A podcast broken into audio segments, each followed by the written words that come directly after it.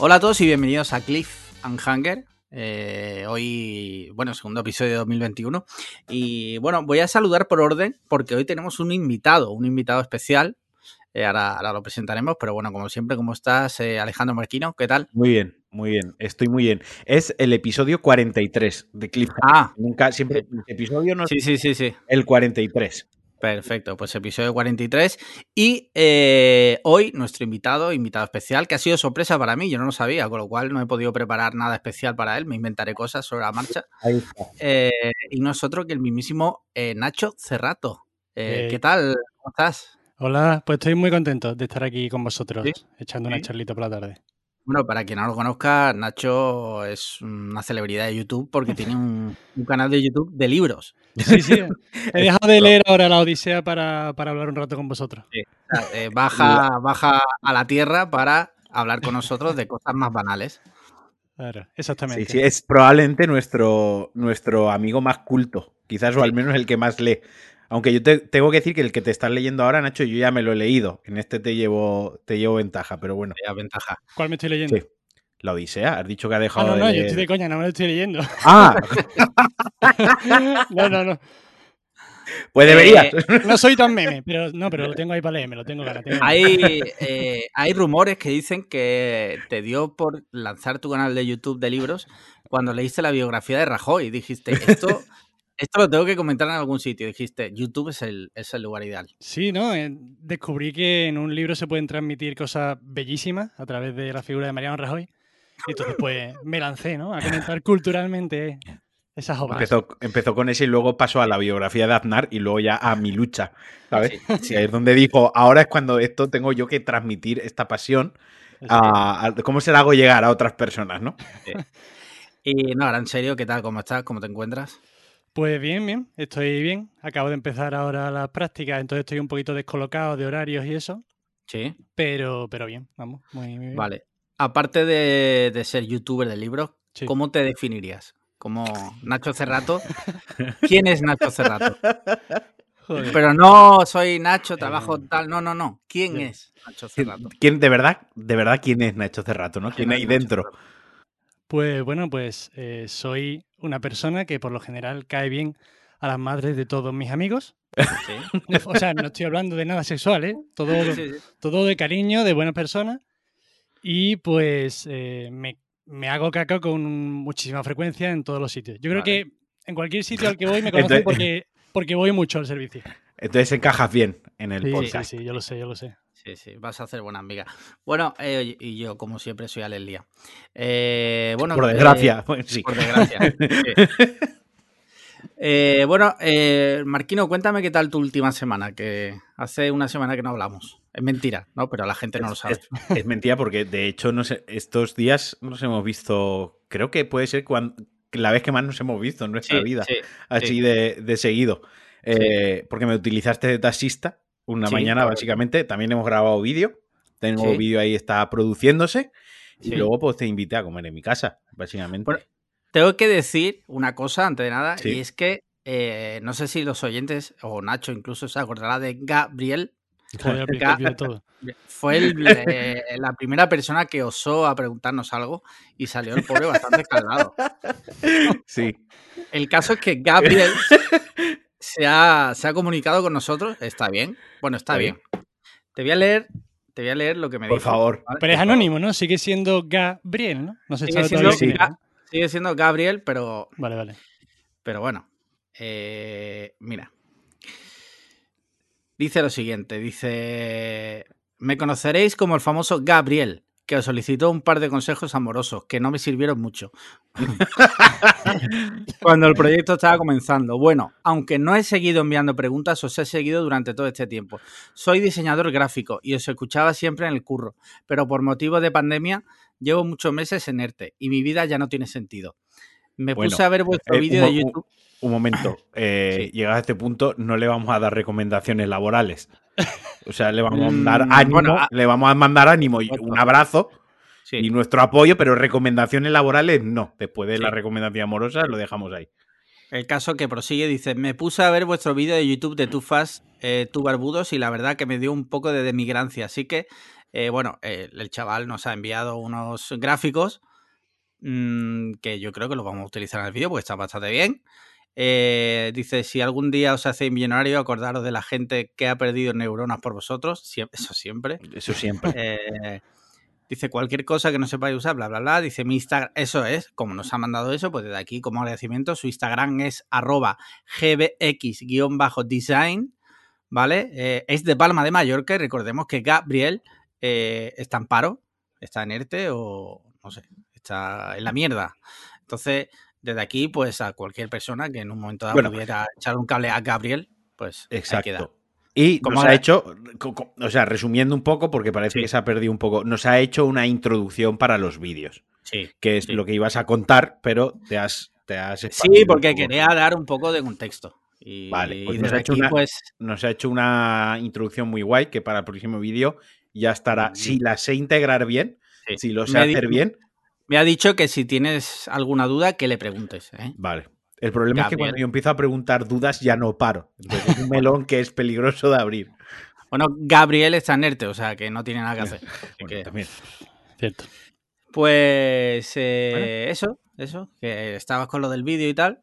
eh, Y me estás diciendo que, qué tal tu última Bien, semana. todo bien, todo bien. ¿Todo bien? Vale. Sí, a la Perfecto. expectativa de, de, de que ha nevado, neva- en Madrid.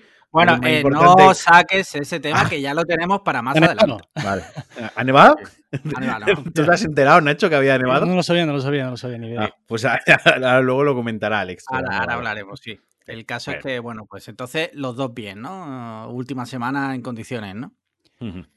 Sí. Tú, has, en- en Nacho, has empezado las prácticas. eh, Yo empecé bien, la todo práctica. He descubierto que los autobuses por la mañana no solo van con las ventanas abiertas, sino que van sin el, sin el calefacción, sin la calefacción. Ah. bueno, hay que tener en cuenta que Una- es por el, es una- por el un- ha sido una, un baño de realidad, ¿no? Ha sido un de baño de crudeza y realidad. de madurez. No, De- yo imagino que es- me compraré un Tesla o algo para los tres meses que tengo ahora de práctica. Pero ya que eso- lo, lo puede devolver, creo, ¿no? Devuelvo, Los se pueden devolver, creo. ¿No, te- no tenéis patinetes allí como en Málaga, de esos de Liming? Sí que hay, sí que hay, pero yo me Claro, imagino al que me muero. O sea, yo tengo que ir si a, está queja- a una hora en autobús. Entonces, Ah, vale. es Se está que- ver, patinete. Se está quejando de que no soporte ir en autobús con las ventanas abiertas y sin calefacción y tú quieres que vaya el chiquillo con un patinete.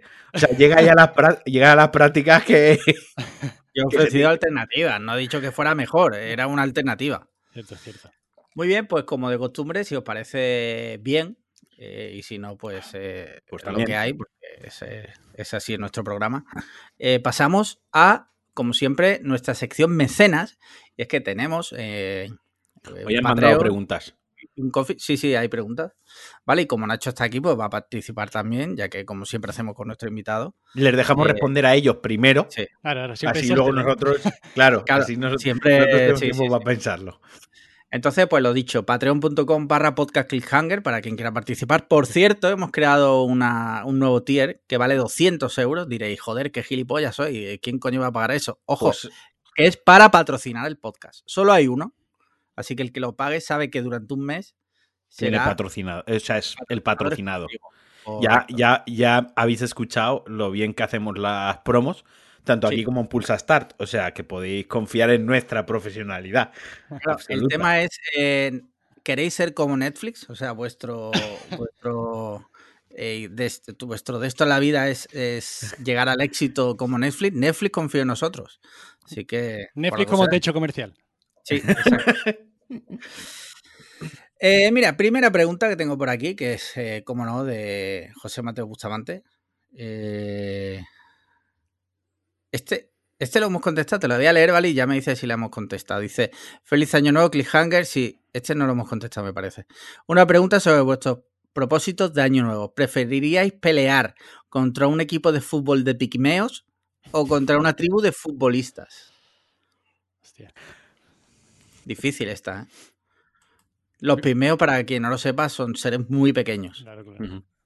Por si alguien nos- no lo ubica. el- Estas Entonces, preguntas siempre tienen eh, como la mega trampa. ¿no? Claro, claro, Sí. parece fácil, pero tiene que haber una trampa por ahí. Sí, claro. O sea, realmente hay na- una opción, una, una respuesta que es la pragmática, la coherente, la inteligente. Aunque nosotros nunca llegamos a ella, por motivos obvios, que tampoco vamos a, a reincidir en ellos. No nos da para Eh, tanto, pero. Sí. El caso es que, claro, no especifica de cuántas personas forma la tribu. O sea, porque el equipo de fútbol sabemos que serán 11, once, a no claro. ser que vaya toda la, todos los suplentes, el utillero. Bueno, entonces no son 22. No, el Claro. equipo, si es un equipo, serán como mucho 22, ¿no? Vale, Nacho, 22, pongamos- 23. Estarán fuertes, además. Bueno, Dejémoslo en también. 11. Dejémoslo en 11. Son Vale. 11 pigmeos Sí. o, digamos, eh, una tribu de futbolistas que los futbolistas, o sea, las tribus no sé, no sé si hay un estándar de tribus. Sí, en plan de. A ver, yo voy a, Vamos a empezar por algún punto, ¿no?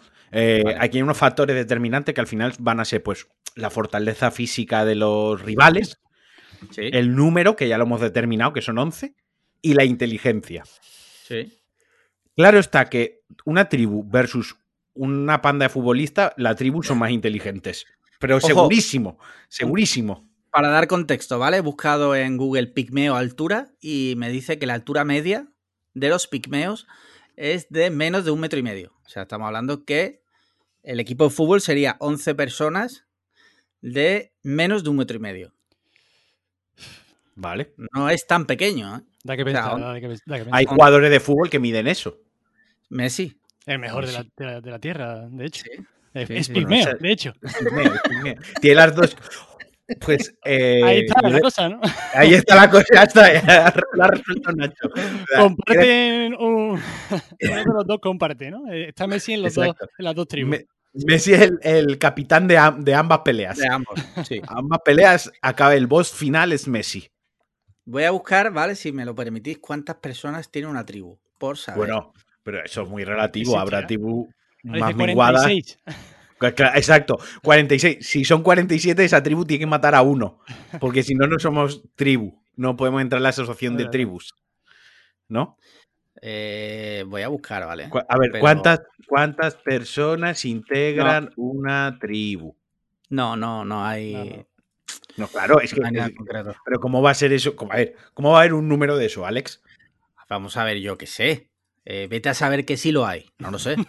Yo no lo sé. No, es- no ya sé que es de primera antropología, pero yo no he estudiado antropología. Es cierto. El caso es que por primera vez estamos ante una una mm, Que no una sabemos. complicada. ¿eh? Yo creo que lo tengo claro. ¿Sí? A ver, pues venga, Nacho. En el supuesto de que Messi compartiera. O sea, Ambas- fuese el capitán de ambos eh, de ambas tribus. ¿sí? Facciones. Yo mataría a Messi. Entonces Sí. desmoril- desmoralizaría a las dos tribus Vale. y además eh, mataría a su líder. O sea que me haría Sí. con las con los 20 jugadores restantes. Todo, o sea, tú has ido a 21 por jugadores todas. restantes. Un all-in. O sea que tú irías al equipo de fútbol, quieres decir. Eh, O a la tribu. O da me igual. los No, él iría. No, Yo no. Yo iría por Messi, yo iría por el enano. Nacho ha dicho que iría a matar a Messi. Ya está. Exactamente. Ya yo está. no- Ni tribu ni equipo de fútbol. Va por Messi. Como vence a Messi, todos eh, lo siguen como un dios. Como Nacho es su nuevo dios. ¿no? Ya no hace falta luchar más. Tiene sentido. Vale. Eh, a ver, José Mateo Bustamante, está jodida, ¿eh? No, Está jodida. No sé, está jodida, sí. Yo, yo, yo prefiero pelearme contra el equipo de fútbol. Sí, ¿por qué? Pues son muy tontos, tío, por lo general. Yo Pero digo que saben, la- en- la- saben entrar a. Saben a- A ver, matar, ¿eh? escúchame, escúchame, escúchame, por favor.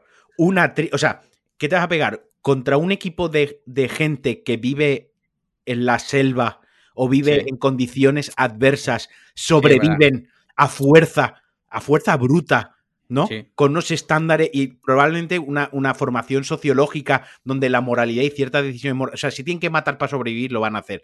O contra una tribu de tíos que van con una mariconera, que van con un neceser bajo del sobaquito a entrenar. Cierto, cierto. Tío, cierto. Me pego contra los del neceser en el sobaco. ¿Qué quieres Sí, que te sí, diga? O sea, lo de la tribu, la tribu me despellejan, me muerden en el cuello y otro me arranca los ojos, tío. Les duro un segundo a una tribu, que yo soy un tío de ciudad. ¿Ande voy a pegarme yo con una tribu? De ¿Has hecho, visto me- la escena esa de, de Ace Ventura cuando le clavan una lanza? Dame una lanza y se la clavan en la rodilla, en el muslo, y luego lanzan otra y le clavan. Pues eso sería más o menos así, tío, lo que le Esto a la tribu. 30 segundos. me recuerda a la tribu esa que hay en Brasil, que nunca ha sido contactada por el hombre moderno, que cada cierto tiempo alguien, un- normalmente un cura de una misión, intenta acercarse para, eh, en plan de somos, eh, somos buenos, no vamos a matar, y siempre los de la tribu lo matan. ¿Eso es Ah, real? pues, Sí, sí, sí, sí, eso es real. Lo- lo- Hay una tribu en Brasil, si no me equivoco, pero que ¿cómo, nunca ha sido contactada por el cómo lo hombre. podemos, cómo lo podemos saber si todos los curas que van mueren? ¿Quién lo, quién lo ha contado eso? Joder, porque eh, normalmente lo llevan en barco y eh, que el cura o el que Hay que sea pensar, se, ¿verdad? se bajan una barquita y va a la barca y los del barco ven cómo, cómo se lo cargan. Hostia. Ah, muy valiente los del barco también. Hombre, los del barco se- le habrán dicho y avisado, oiga, no vaya usted que lo van a matar. Van curas ya viejos, ¿no? Porque Pues no- no. sé, no lo sé. Una enfermedad incurable, ¿no? Ya dice, bueno, para Brasil. No, cogen eh, los, los curas pederastas, le dice, te vas a redimir. Eh, eh, ¿A cuántos niños te has pasado por la piedra este año? Y Sí. hacen, tienen ellos un ranking y Sí. pues, el que más tiene es el que va a la tribu de Brasil. Si consigue volver, se, se expían todos sus pecados Claro, y Sí. aquí no ha pasado absolutamente nada. Por ahora no, no ha vuelto nadie. O sea, nadie de los que ha intentado contactar a esta tribu, si no me equivoco, ha vuelto con vida. O sea que está jodida la cosa.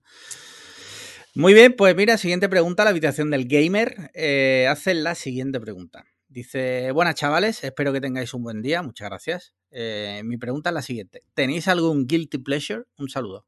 ¿Cómo se, ¿Sabéis lo que es un- cómo- cómo se llamará la persona detrás de la habitación gamer? Eh, Ah. el otro día está en el grupo, está en Ah, el vale. grupo de Telegram. Sí. Turpin. No, no es Turpin. Confir- Es real, ¿no? Que no es Turpin. No, no es Turpin porque Vamos. para empezar, para poder usar el Patreon necesitas tener acceso a dinero, moneda Ah, eh, oficiales y no el que se utiliza en Murcia. Es cierto, moneda de euro, ¿no? Y conexión a internet también. Sí, entonces va a ser que no. Pues Vale. lo dicho, un guilty pleasure, por si algún oyente no sabe lo que es, son normalmente, como dice su, su propio nombre en inglés, es un algún gusto que te hace sentir culpable. culpable. Placer Placer, culpable, eso es. Una cosa que es muy mala, pero que a ti te gusta. Yo tengo muchos, tío. Y además disfruto. Yo soy eh, firme defensor de los placeres culpables y creo, y creo que los placeres culpables son los que más nos hacen disfrutar de las aficiones que tengamos. Eh, me explico. ¿Qué? ¿Qué vas a decir? No, no, te iba a decir que si nos vamos a un plano filosófico, Sí, casi, ¿no? ¿Hasta qué punto un placer es culpable? O sea, si te gusta, o sea, si te gusta, A ver, según la es iglesia, todos los, todos los placeres, si te gusta, es malo, seguramente. No, no, Bueno, pero de- eh, el decir placer culpable, coño, si estás disfrutando de algo, que Claro, sea claro. considerado chungo, obviamente si estás clavando una espada en los cojones, pues placer culpable a lo mejor te lleva a la muerte. ¿eh? Pero si es un placer culpable como los placeres culpables suelen ser, que no debería, joder, Claro. Que es que vivimos, vivimos en una Una sociedad. ¿Qué? Para mí, por Y- ejemplo, un placer culpable es eh, jarabe de palo, tío. Eh, bueno, me gusta mucho jarabe de palo, la música de jarabe de palo. Y no, No, no, no. Claro. No tengo problema con jarabe de palo. O sea, me hace gracia el placer culpable, no que sea jarabe de palo. O sea, cositas como esa, ¿no? A lo que se refiere Sí, sí, la pregunta. O sea, en el cine yo tengo muchísimos placeres culpables en, en- en el cine. O sea, películas de, de actores que son malos o directores que no son del todo buenos o géneros en sí que son absolutamente malos. Y a lo que yo iba es, esos placeres culpables, ¿no? Son los Sí. que me hacen luego disfrutar de auténticas obras maestras. Porque sí. no, esto es el meme del cerebro, ¿no? O sea, no todo es ver el mejor cine, jugar los mejores videojuegos, escuchar la mejor música o la que más de moda está o la que mejor aceptada. También hay espacio a lo que te entretiene puramente por, por un hecho banal y que te tiene entretenido dos horas, te echas una risa y luego cuando ves otra cosa de calidad y dices, mira, ahora sí que me apetece ponerme mi película buena, ¿no? El, el viernes por la noche con mi buena cena y tal, y la disfrutas como que más, tío. Tampoco hace Lo importante, creo yo, es que lo que te gusta a ti no te dejes llevar por lo que digan. Ahí O sea, aparte, aparte. mensajes de un poco de autoayuda. Pero si a ti te gusta algo, que no te importe lo que digan los demás. Yo, de hecho, creo que, por ejemplo, lo del el placer culpable es más problema mío el que a mí me genere una especie de ansiedad. El estar echando horas en algo que yo qué sé. Yo estoy pensando todo el rato mientras estés hablando en el FIFA. Lo que pasa es que a lo mejor el FIFA eh, sí que está cruzando esa línea de placer culpable y peligro, ¿no? Por, por, por adictivo o por lo que sea. Pero A mí la verdad es que ojalá pudiera disfrutarlo con más tranquilidad, pero es que yo de verdad que cuando estoy, por ejemplo, disfrutando de un placer culpable, como puede ser el FIFA, me estoy sintiendo mal. Muchas veces por pensar, hostia, no, tendrías que estar haciendo otra cosa, te vas a morir, tienes que aprovechar el tiempo y, tonterías, ¿no? Al final lo que tienes que hacer es disfrutar de, de tonterías, entretenerte hasta que te mueras y punto. Sí, sí, sí. entretenerte con lo que sea. Pero Muchas es verdad que, que cuesta, ¿no?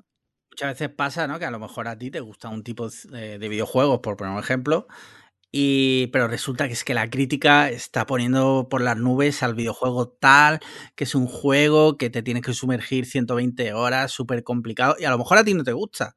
Y no te atreves a decirlo un poco por miedo a, no, es que me van a decir que no soy un true gamer. ¿Tú quieres Vamos jugar a al Wellman, al de Willman? El Willman, el Willman es un juego de 10. De aquí, yo lo he dicho muchas veces.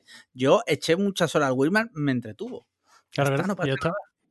Si te gusta el Demon Soul mejor, oye, pues disfrútalo. Yo el viernes, Sí.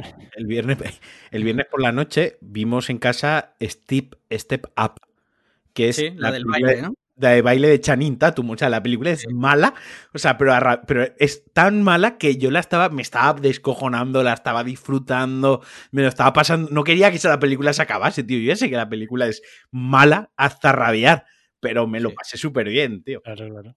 Bueno, pero Nacho todavía no ha dicho, bueno, ¿el FIFA, FIFA. sería tu placer culpable? Yo es el que más claro veo, eh, vamos ahora mismo. Pero es que cualquier cosa que no sea eh, leer Don Quijote de la Mancha me parece un placer culpable. ¿no?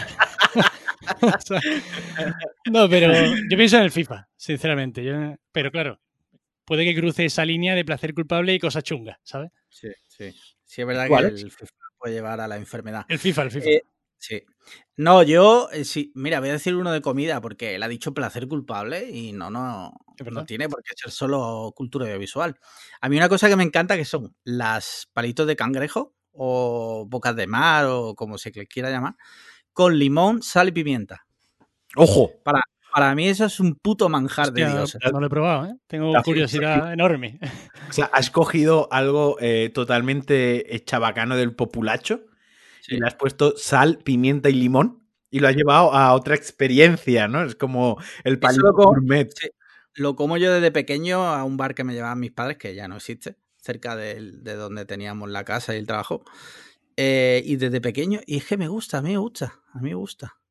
Y ya está, oye, a mí me gusta. Eh, también disfruto comiendo, iba a decir caviar, pero caviar no, no como. Ni, ni he comido prácticamente en mi vida, pero otras cosas mejores, evidentemente, mm, me gustan más. Pero oye, a mí me gustan también los palitos de cangrejo con limón, sal y pimienta. No, es que toda la comida basura, ¿no? Al final un Sí, placer sí, culpable Es maravilloso, pero, Sí. pero eh, Sí. con cuidado. Siempre que no se convierta en una adicción, no una droga, Claro. lo que sea, lo de, lo de O sea, solo siempre. estoy nombrando cosas que te. El FIFA, ludopatía, la comida, ataque al corazón. Yo por lo menos he nombrado música, que lo más que puede pasar es que a otro de palo. Has dicho jarabe de palo, que tela marinera. Bueno, el cantante se murió, mira si era mala, que no. Oh, no, no, Ten cuidado, ten cuidado escuchando jarabe de palo. entró. Eres el que más lo escuchó. Eres el que más le- lo escuchó y así acabó. Claro, le entró cáncer de escuchar su propia música. O sea, más bueno no tiene que ser tampoco. Pobre hombre que, que bueno, en fin. Bueno, ya llevo dos seguidas, ya, hoy me relajo ya. Sí, sí, sí. Eh, ¿Qué más tenemos por aquí? Mira, tenemos una última pregunta de Mauro Fuentes que viene muy al hilo de lo que acabas de decir, Marquino. A ver. Dice, mi pregunta de la semana, ya que estamos empezando 2021. Necesito oír vuestra necroporra para este 2021 Joder. tan loco. Hostias. Hay que mojarse aquí, ¿eh? No lo sé, tío. Estas cosas se, me dan, mojarse. se me dan fatal. Siempre. Nunca sé muy bien. Yo no suelo acertar, pero... pienso fíjate. de gente mayor que se pueda morir y no se me ocurre, tío. Pues Clint Eastwood se va a morir este año. ¿Sí? Hombre, Clint Eastwood tiene cerca de 90 añazos ya, ¿eh? Sí, yo voy a lo fácil, por ahora estoy tirando a lo, a lo Sí. mayor. Fernando Tiene- Simón muere este año. Hostia, lo había pensado. O sea, imagínate que Fernando Simón muere de, de la cepa británica de COVID. No, no, mejor, os lo voy a poner mejor. Imaginaos que eh, Fernando Simón muere resbalado en la ducha. ¿Os lo creeríais? Hostia. No. O... De hecho, estoy viendo una foto de Clint Eastwood y Fernando Simón podría ser Clint Eastwood de mayor. Sí. O sea, se va a quedar igual. Tiene el pelo así gris para arriba, la misma cara aguileña, ¿no? O sea, Clint Eastwood, por cierto, que tiene 90 añazos Es el que tío. fuerte, ¿eh? ¿eh? Y el otro día terminó el rodaje de su última película con dos cojonazos. Es de loco. Increíble. Y luego tú te un día por lo que sea haces un poco más de ejercicio y no te puedes mover. ¿sabes? Ya vas corriendo a la, a la Sí. parada del tren Sí, y tienes agujetas cuatro días seguidos. sí. Porque has corrido seis minutos. Y luego te subes a un autobús y si no tiene la calefacción y tiene la ventanilla abierta, te quejas. Te O sea, caen lágrimas eh, por tu rostro. Yo, uno que no me gustaría que se muriese, pero que llevo un par de años diciendo, este año es el suyo, es este, el Ian McKellen. Ian McKellen, te juro que es el que iba a decir al principio. Tiene las típicas papeletas de que de repente la palme, tío, y, y- y Twitter se ponga a llorar, todo, todo Twitter junto, ¿no? Yo te lo juro, es como el, el actor que yo, bueno, yo yo qué sé, soy más jovencito que mucha gente y más viejo que otros, ¿no? Pero es como cuando se muera Ian McKellen, tío, Sí, se va a liar Hostia, a mí me va a doler. eh, Lo de ver el Señor de los Anillos todo una vez al año o lo que sea y, y saber que ese tío ya está muerto me va a dar una pena, tío. Sí, sí. 81, 81 añazos también tiene este hombre. ¿eh? 81 años. Ujú. Yo, si tengo que elegir a uno, eh, diría Mick Jagger. Uf. Que no es tan mayor, pero lo que se ha metido ese hombre. Pero es- por eso mismo, esa gente es la que más aguanta. Uf, pues yo qué sé, tío, pero mira, mira David Bowie, ¿eh? No- murió mayor, pero no tan mayor. Ya. Pero bueno, ahí sí, si nos vamos a gente mayor, tenemos a Robert De Niro, por ejemplo, que también está rozando los, Sí. los Sí. 80 años, si no, si no los tiene ya, creo que tiene que estar ahí, ahí. Vaya, y si nos vamos a los Rolling, el Keith Richard, lo que se tiene Sí. que haber metido. Vamos, Sí, sí. bueno, es el que se nifó la ceniza de su padre con cocaína o algo así, ¿no? Sí, sí, sí, sí, sí. Un nevadito de su padre. Rico. Muy bien.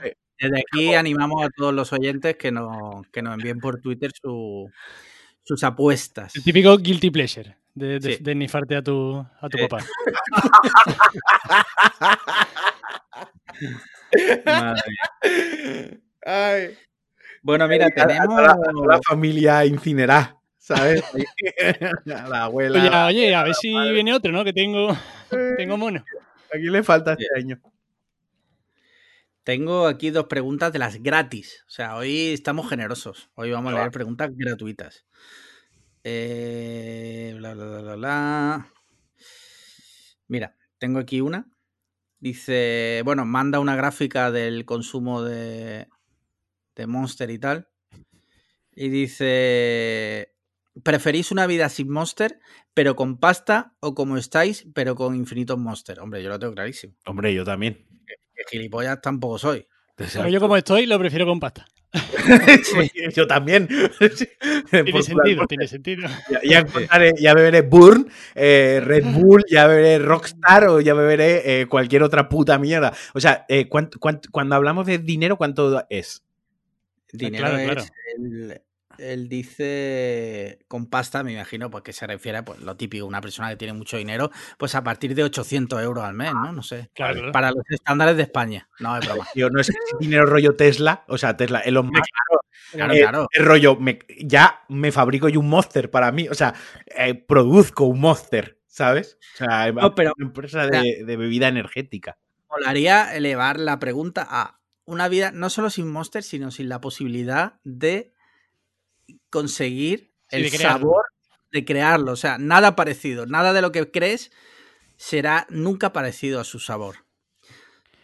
Mira, si me. O sea, si es el Monster, a mí me lo ponen fácil. Yo prefiero el dinero, ¿no? Porque al final eh, el Monster es algo con lo que yo he crecido sin Monster. Relativamente, yo empecé a consumir Monster hace 6, 7 años, aproximadamente 8, si me apuras, ¿no? Ahora bien, ahora me dices a mí mm, el mismo caso, pero con hamburguesas. O sea, en plan, no vuelves a comerte una hamburguesa en tu puta vida. No, prefiero, me quedo, como, me quedo como estoy entonces. Fua, me quedo como estoy, tío. Sí, Claro, Sí, he ya. caído al Monster, que tenemos el meme del Monster, de tal, de no sé qué, pero yo, joder, yo recuerdo desde mi madre eh, iba al McDonald's cuando estaba embarazada, de le, le dio los antojos del McDonald's. Hostia, tu madre creó la bestia, ¿no? Sí, sí, sí, sí, sí, sí, o sea, y desde pequeñito, desde pequeñito yo llevo yendo al McDonald's, que ahora vendrá alguno, los neopadres, ¿no? Ahora estar ahí Turpín llevándose las manos a, a la cabeza sin pelo que tiene. Dice, hostia, pero ¿cómo a un niño lo llevas al McDonald's? Pues, pues a mí me llevaban al McDonald's de- pero desde bien pequeño. Cuando no habían estas mierdas de no le des azúcar al, no le des azúcar al niño, hay que cuidar la alimentación. A mis padres me daban bollicao, me daban McDonald's y de todo, tío. Pero cuando tu madre estaba embarazada, iba al McDonald's. Yo pensaba que el McDonald's había venido más tarde. No, al, a Sevilla vino muy tarde, por lo, por ah, lo bueno, visto. pero porque andan anda, sí, Sevilla, claro, sí, obviamente, ¿no? Eh, claro, es que Valencia está súper desarrollada, es eh, como Wakanda, ¿no? Es... Sí, Mira, sí, en, el, en, el, 81 llegó el primer McDonald's a, a, España. A Madrid, ¿no? A Gran Vía, ¿no? No lo sé, porque eh, entran 20 minutos, pero me salen aquí como 70 cosas, como en eh, que no puedo leer si no me suscribo y no voy a pagarle yo a esta gente, vale, esta mierda de noticia. A ver si en el adblocker, ah, vale, que tenía Yo es que recuerdo cuando yo era muy pequeño, la gran en el 94, era el único McDonald's de Sevilla que imagino que habría abierto relativamente hace poco, porque en cuanto se, mov se moviese un poco empezarían a abrir más. Y Málaga, el, el Málaga, en Málaga yo recuerdo también el primero, era el del Prica a los patios. Y recuerdo que solo había ese, luego abrieron más. Bueno, ese y el de la Plaza La Marina, había dos. Sí. Y a mí también me llevaban de pequeño. O sea, a mis padres, la verdad es que no. En eso, en eso. Pues como os decía, en España llegó en el, en el 81. Sí. Eh, bueno, nació en el 86. No lo he dicho, pero la pregunta la ha hecho Guido Corradi. Uh -huh. Y ya tenemos la última pregunta por hoy. Eh, ya que por correo no ha entrado ninguna, está por DM. Esta también es de las gratuitas, de David Crockett, nuestro troll oficial. Que por cierto, creo que está en el grupo y no sé quién es. No sé quién es. Pero bueno.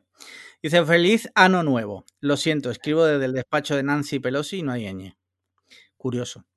Eh, quería preguntaros qué sitio de vuestra tierra que no sea muy turístico os gusta más. Seguro que hay más de un rincón más allá de la albufera o las juegas de Nerja que se os ocurre. Un abrazo chicos y gracias por la labor que hacéis para con los que no tenemos plaza en los psiquiátricos. Interesante pregunta para promover, eh, ahora ya que no se puede viajar, pues promover un poco nuestros... Si hay un sitio así que no está muy explotado turísticamente y me gusta mucho, no lo voy a contar aquí. O sea, lo que no voy a hacer es que, que, que, que la gente vaya, ¿no? Vale. Lo voy a guardar para mí. Joder, o sea, no se puede ser más eh, oscuro. Pero le veis la lógica, ¿no? Se te llena de seguidores de Cliffhanger, además, ¿eh? No ah, vale, vale. O sea, además, exacto. Voy yo el domingo con la Harley, con mi bocadillo de tortilla, que es donde disfruto yo de mi sitio, ¿no? Eh, chilling. Y llego ahí, hay tres, tres fans de Cliffhanger. Ya, ya me han hecho el domingo, ¿sabes? Eh, bueno, pues tú no respondes. Nacho, no sé si querrá responder. Bueno, yo es que la verdad es que los sitios más chulos de Sevilla, pues casi que todos son medio turísticos. Entonces. ¿Hay algún sitio que, aunque sea un bar o algo, que a ti te mole mucho, Ahora, mucho, mucho? A mí me mola mucho la zona que hay enfrente de la facultad que está llena de bares. No son turísticos, pero está lleno de, de obviamente, de gente estudiando y bebiendo cerveza, saco. Esa zona es bonita, la zona de Viapol. Ajá. Por si hay algún oyente por ahí. Sí, que ahora mismo hay mucho ambiente. De hecho, yo el otro día pasé y estaba petado de gente el 6 de enero. ¿En serio? ¿Con el COVID? Te lo juro, yo pasé por ahí porque tenía que ir para otro lado y estaba todo, todo, todo lleno. Todo. Madre mía. Bueno. Yo tengo que decir, mira, al hilo de la pregunta, para no hacerla tan corta y tan cortante, yo le, da, le voy a dar la vuelta. Voy a nombrar Vale. un sitio que está siempre lleno de turistas, y esto no es turismofobia, eh, ojo. Solo digo que es un sitio que siempre está lleno de turistas y que este año he ido más veces y no ha estado petado de turistas por la circunstancia y lo he disfrutado mucho, ¿vale? El aeropuerto. El aeropuerto, correcto. Que no quiere decir que sea turismofobia y que no quiere que esté lleno y que yo entiendo pues todo lo que trae el turismo, etcétera, pero lo he disfrutado mucho que es el mercado central de Valencia. Ah, muy decir bien. que el poder ir al, al mercado central y poder haber recorrido las paradas viendo tranquilamente el género, comprando, haciendo fotos, tal, sin ríos de gente que, que van a visitarlo, que no van a comprar, que, que no pasa nada. Ojo, insisto, lo respeto totalmente y, y me gusta que así sea, ¿no? Que, que esté bonito y, y lleno de gente, pero también lo he disfrutado mucho sin gente. Disfrutar el centro de mi ciudad, el casco antiguo, sin, sin turistas, pues eh, no ha estado mal. Es También una lo digo. pasada. O sea, es, una, Es una es es algo, es algo que no has visto desde hace 20 Claro, años. Es una Claro, es- ahí está, es algo que no he visto prácticamente nunca. Entonces, sí, sí. no, insisto, y quiero dejarlo muy claro, no es turismofobia, no es Marquino no quiere turistas en Valencia, menudo nazi, lo soy por otras razones, pero no por los turistas. Eh, pero sí que es cierto que es lo que dice Nacho, joder, es una experiencia pues que no la he vivido y que quizás, ojalá no la vuelva a repetir, o sea, no la vuelva a vivir, ojalá las cosas vuelvan a su cauce y se vuelva a llenar todo de, de turistas con el dinero, el trabajo y todo lo que, contra, con lo que conlleva. Pero, oye, pues a, a, hay que buscarle la buena a las cosas, ¿no?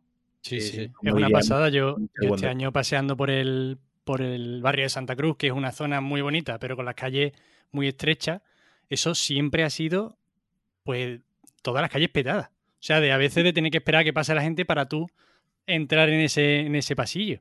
Y claro, los paseos de estos, de estos meses, ¿no? Que estaba eso vacío, que te podías sentar en una plazoletita con un viejo y poco más. Sí. Eso es que es que chocante, vaya. eh, Para mí resultó chocante. Muy, muy disfrutable, obviamente, pero por las circunstancias, ¿no? Pero eh, es único, vaya. Muy bien, mira, yo si tuviera que elegir un sitio, eh, voy a hacer como has hecho tú. Y es que este año, eh, bueno, miento, fue el año pasado. eh, ya, el año pasado, diciembre, pero bueno, estuve en la Alhambra, que nunca había ido. O sea, yo llevo 12 años con mi mujer, que es de Granada, y yo jamás había ido a la Alhambra, ¿vale? Que es como, como criminal. Es para darte un Este poco año. Sí, y este año al final se terció. eh, cogimos un guía, nos explicó, la verdad, impresionante. O sea, un sitio Hmm. impresionante. No, o sea, a nivel estético, o sea, es un sitio muy bonito, pero luego además también fuimos con un guía que nos explicó todo lo que allí había acontecido y, y saber todo lo que se ha vivido ahí hace mm, 300 años, hace 400 años, es impresionante. O sea, es Muy impresionante. guay, muy guay, tío. Lo- Me choca que yo haya estado más veces que tú. Sí, es curioso, sí. sí. No, Granada es un gustazo, la verdad. Pasear, pasear por ahí. Que os vi además la foto enfrente de la Alhambra, subiendo por ahí. Es un gustazo. Estuvimos en el Mirador de San Nicolás, que Claro, es un sitio que suele estar muy petado, pero ahora, pues, por culpa del COVID o por consecuencia del COVID, pues, bastante, bastante vacío. Yo, yo tengo que decir que fui- cuando fuimos a Granada juntos, eh, me gustó Sí. mucho el paseo que dimos, comimos muy bien, bebimos bien, pero Sí. ahora me gustaría volver a Granada sin COVID. Porque, eh, pero en, en- en una época como ahora, pues invierno, Navidad, algo así, ¿no? Que no sea época eh, alta. Porque tengo que decir que había mucho ambiente guay, mucho ambiente, ¿no? En general. Así que me imagino que sin COVID y sin historias tiene que ser todavía, el ambiente tiene que ser todavía mejor. O sea, tiene que haber mucha gente, tiene los sitios llenos, o sea, tiene que incitar mucho, invitar mucho a quedarte en la calle siguiendo Totalmente. con la cerveza, comiendo y tomando cosas. Es que Granada es, por ejemplo, mejor ciudad universitaria que Sevilla en ese estilo, porque está todo muy apretadito, llegas Sí. andando a todos lados, hay muchas zonas de, de eso, de un montonazo pedantón y toda esta, toda esta zona. Es, es un gustazo para, para ese tipo de... Otro día, todo para ir tomando cerveza. Sí, sí, o sí. uno. otro día podemos enfrentar ciudades universitarias, Salamanca versus Granada. ¿Contra quién te pegarías? ¿Contra una tribu de estudiantes de Salamanca? ¿Contra unos tunos de Salamanca? ¿O contra unos chales que han salido de, de quintos por Granada? ¿no? O unos gitanos de Granada. Eh, mira, eh, tengo aquí otras tres preguntas de Patreon, ¿vale? Que se me, se me han pasado. Así que, hombre, estas criaturas pagan, pues, oye, que menos que leer sus preguntas. Mira, Jorge Sánchez pregunta, muy buena. La pregunta sería, si tuvieseis 26 años y un trabajo estable con buen sueldo, sois muy osados preguntándonos eso a nosotros. ¿Compraríais un piso casa o viviríais la vida unos años más antes de hacer una inversión de este tipo? Gracias. Ambos. Yo ya he contado que con 26 años me compré un piso. Sí. Yo, es que Ya respondí Es que pregunta varias veces. Depende de muchísimos factores. O sea, 26 años, varias cosas. ¿Tienes trabajo estable? ¿Tienes pareja? Exactamente. Eh, ¿Cuáles son tus planes de futuro? Es que todo depende de eso, porque a lo mejor no tienes pareja y Ojo, ¿qué consideras tú vivir la vida? Porque él ha dicho o disfrutar Claro. la vida un poco más. Porque, claro, o sea, yo me compré el piso y disfruté de la vida igualmente. O sea, me seguía, seguía viajando, me seguía comprando caprichos. Eh, obviamente me ajusté un poco, pero mi vida no, no, no no acabó. se acabó ahí. Claro. No, pero sí que ahora está la cosa que si tienes la, la posibilidad de, de comprar casa en vez de alquilar, es que vas a, ten- vas a tener más dinero al mes probablemente Sí, para tus mierdas, ¿sabes? Eso, eso ya lo hemos hablado aquí más de una vez, Claro, el tema sí, de la hipoteca, los alquileres. Es que todo depende. Ahora, si tú con 26 años, pues quieres cambiar de trabajo, eres muy inquieto, quieres, Claro. tienes movilidad geográfica, pues entonces no te compras un piso. Pero si tus planes de futuro son quedarte en el mismo sitio, te animo que eches un vistazo a la hipoteca y que veas que te sale más rentable. Seguramente una hipoteca, oye, pues lánzate, ¿Qué trabajo? pero Es que es muy importante. Tienes posibilidad de Sí. tener trabajo porque si yo con 26 años, una de las cosas que a mí me, me machaca mucho la cabeza, y esto es más personal, más íntimo, pero con Alex lo he hablado en privado muchas veces, yo le quiero dar un giro a mi vida profesional, laboral, ¿Uno de 360 grados? No, uno de 180. Vale. que si no me quedaría igual. Eh, Ya lo- ya otro día ya- es por, de- una canción, es por una canción de Andy Lucas. Ah, vale. Nunca lo, entende- nunca lo entenderías. Y Andy Lucas es tu guilty pleasure, ¿no? Es tu Sí. placer culpable. A todas Una vez, una vez lo vi en concierto. Una vez vi a Andy Lucas en concierto en la Feria de Málaga. todo sale al final. La- lo que estaba comentando, que una cosa que a mí a día de hoy me, me- me preocupa mucho y me aterroriza y me tiene muy comida la cabeza porque me veo que voy cumpliendo años, ya tengo 34. El año, este año cumpliré 35 y, y no El quiero año que viene 36. el año que viene 36 contratadme, sé contar. Eh, no quiero caer en el reinventarse, porque me parece una soplapolle de, de mucho cuidado, pero sí que me gustaría darle un giro a mi vida laboral, profesional, sobre todo en con- conseguir un teletrabajo, o sea, no estar anclado a un sitio físico para trabajar me daría muchísima libertad. Eh, podría trabajar desde mi casa o a lo mejor te alquilaría a ti en el, en el estudio, ¿sabes? Mensualmente, pues para poder echar las mañanas. Pero tener la libertad de, si quiero un año decir con mi pareja, oye, vámonos, yo qué sé, hemos ahorrado dinero, vámonos a Australia un año, ah, por poner un ejemplo, ¿no? Vámonos a tal sitio que tengo un familiar, mi hermana que está en Suecia, que nos deja una habitación que queremos vivir la experiencia de vivir en el norte de Europa un añito. Yo sigo trabajando, o sea, poder hacer eso. Entonces, eh, yo si con 26 años tuviese un buen trabajo, pero fuese teletrabajo, yo no me compraba un piso. O sea, ni, ni de coña hubiese, hubiese comprado un piso, ni de coña. Hubiese, me hubiese dedicado a mm, teletrabajar en distintos puntos de España o de Europa, porque en Europa al final es lo más sencillo, porque con, con- con la Unión Europea, con el DNI, puedes vivir en cualquier sitio, menos en Inglaterra ahora. Y, no exacto. Y yo me hubiese es, dedicado es Europa, pero no es eh, Unión Europea. ¿no? Unión Europea. Entonces yo, mu- yo hubiese hecho eso. Ese, esa es la respuesta que yo puedo dar a esa pregunta. Para mí, más que el, ni- el nivel de ingresos, eh, más que la estabilidad, lo determinante sería, porque como habéis dicho, el nivel de ingresos, pues bueno, a veces te sale hasta ya más barato acceder a una hipoteca y comprártela que alquilarte un piso. Y lo de la estabilidad, ¿quién tiene estabilidad laboral a día de hoy? Venga, va, los funcionarios. 10 pesos. Jeff Bezos y los Simón. O sea, y Fernando Simón, correcto. El resto, pues entonces yo lo miraría más por el tipo de trabajo y por tu filosofía de vida. ¿Qué entiendes por disfrutar la vida? ¿No? Hay gente ahora que el otro día llegó al Instagram de una pareja que vive en una caravana, teletrabaja los dos y pues una semana están aquí, otra semana están allá. Es otra forma de vivir la vida. Oye, si lo puedes hacer y te mola, pues adelante. Es que está muy O sea, bien, es que te da mucha libertad. Es que incluso si quieres ir a oficina, te lo puedes, te lo puedes Hombre, armar claro, tú mismo. porque Es que, eh, Siempre y siempre en un momento dado, pues alquilar, pues si una semana necesitas más estabilidad, te alquilas un coworking mm. y, y- Claro. y ahí tienes pues eso, que el resto. Mira, yo voy a aprovechar este pequeño espacio que, que producimos y, y grabamos juntos, que cualquiera que pueda darme teletrabajo, yo soy un tío muy válido y no va de coña, estoy buscando trabajo, si puede ser no presencial. Así que yo lo lanzo aquí al, al podcast. Queda dicho, si alguien tiene teletrabajo que ofrecerle a Alejandro Marquino, 34 años, eh, guapo, aprendo rápido. sabe, sabe hacer muchas cosas. Eh, se- una cosa, llevo años ya aguantando a Alex Liam con este proyecto. con él. O sea, tengo paciencia, tengo tesón y tengo mano izquierda. Mano- así que nada. Y bueno, para, para Nacho, ¿tú quieres pedir algo también? ¿O tú ahora mismo estás bien como estás? Yo tengo, bueno, yo tengo 26 años, Joder, así que la primera parte de la pregunta bien. Lo que no tengo es ningún tipo de estabilidad económica. Claro. Yo también quiero pedir teletrabajo. O, o Bueno. di- o dinero directamente. Oye, si alguno quiere pagarme por probar colchones o por lo que necesite. Pensaba que iba a calefacción en el autobús, pero. pero- ¿algún gremio, ¿algún gremio específico que te interese? Todo lo relativo a las finanzas y contabilidad y a la informática. Todo. Pues mira, queda dicho aquí, vosotros dos. eh, si alguien tiene trabajo para alguno de los dos, adelante, que contactes con nosotros. podcastclickhanger.gmail.com y si es para Nacho, pues yo se lo remitiré a él. O no. Eh, hombre, Secuestraremos.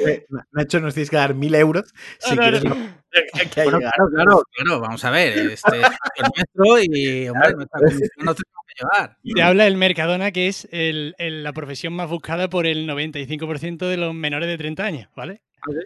Me puedes pedir mil, dos mil o lo que tú quieras. Muy bien, mira, eh, siguiente pregunta, Radio Gea. dice, al margen de que podáis o no por cualquier motivo, ¿pensáis quisierais tener hijos? A mí me acojona muchísimo la idea. No es que no quiera, pero da susto. La parienta y yo ya llevamos un tiempo planteándolo. Y suponemos que si lo estamos dando tantas vueltas es porque no estamos convencidos del, del todo preparados. Tema hijos. Complicado. Complicado. Nacho, vas, tú que eres el joven. Venga. yo, para empezar, yo, yo ahora mismo eh, sí quiero tener hijos en algún momento de mi vida. Lo que pasa es que creo también que es más fácil decirlo cuando se está a unos poquitos años todavía de ese momento en el que dices, vale, ya puedes tener hijos. Entonces, bueno, yo en principio quiero tener hijos. Lo digo aquí por si mi novia, quiero tener hijos. ¿Quieres, tener hijos, no? Sí, sí, sí, yo, sí. Vale, genial, genial. Eh, ¿Y tú, Marquino? No, yo no quiero. ¿No quieres? ¿No quieres es no me planteo o no quieres es no quiero? No, no quiero. Es un, es un. He tomado ciertas decisiones en mi vida basándome en eso. Decisiones de las que no me arrepiento. Como cortarte los cojones con una navaja. Correcto.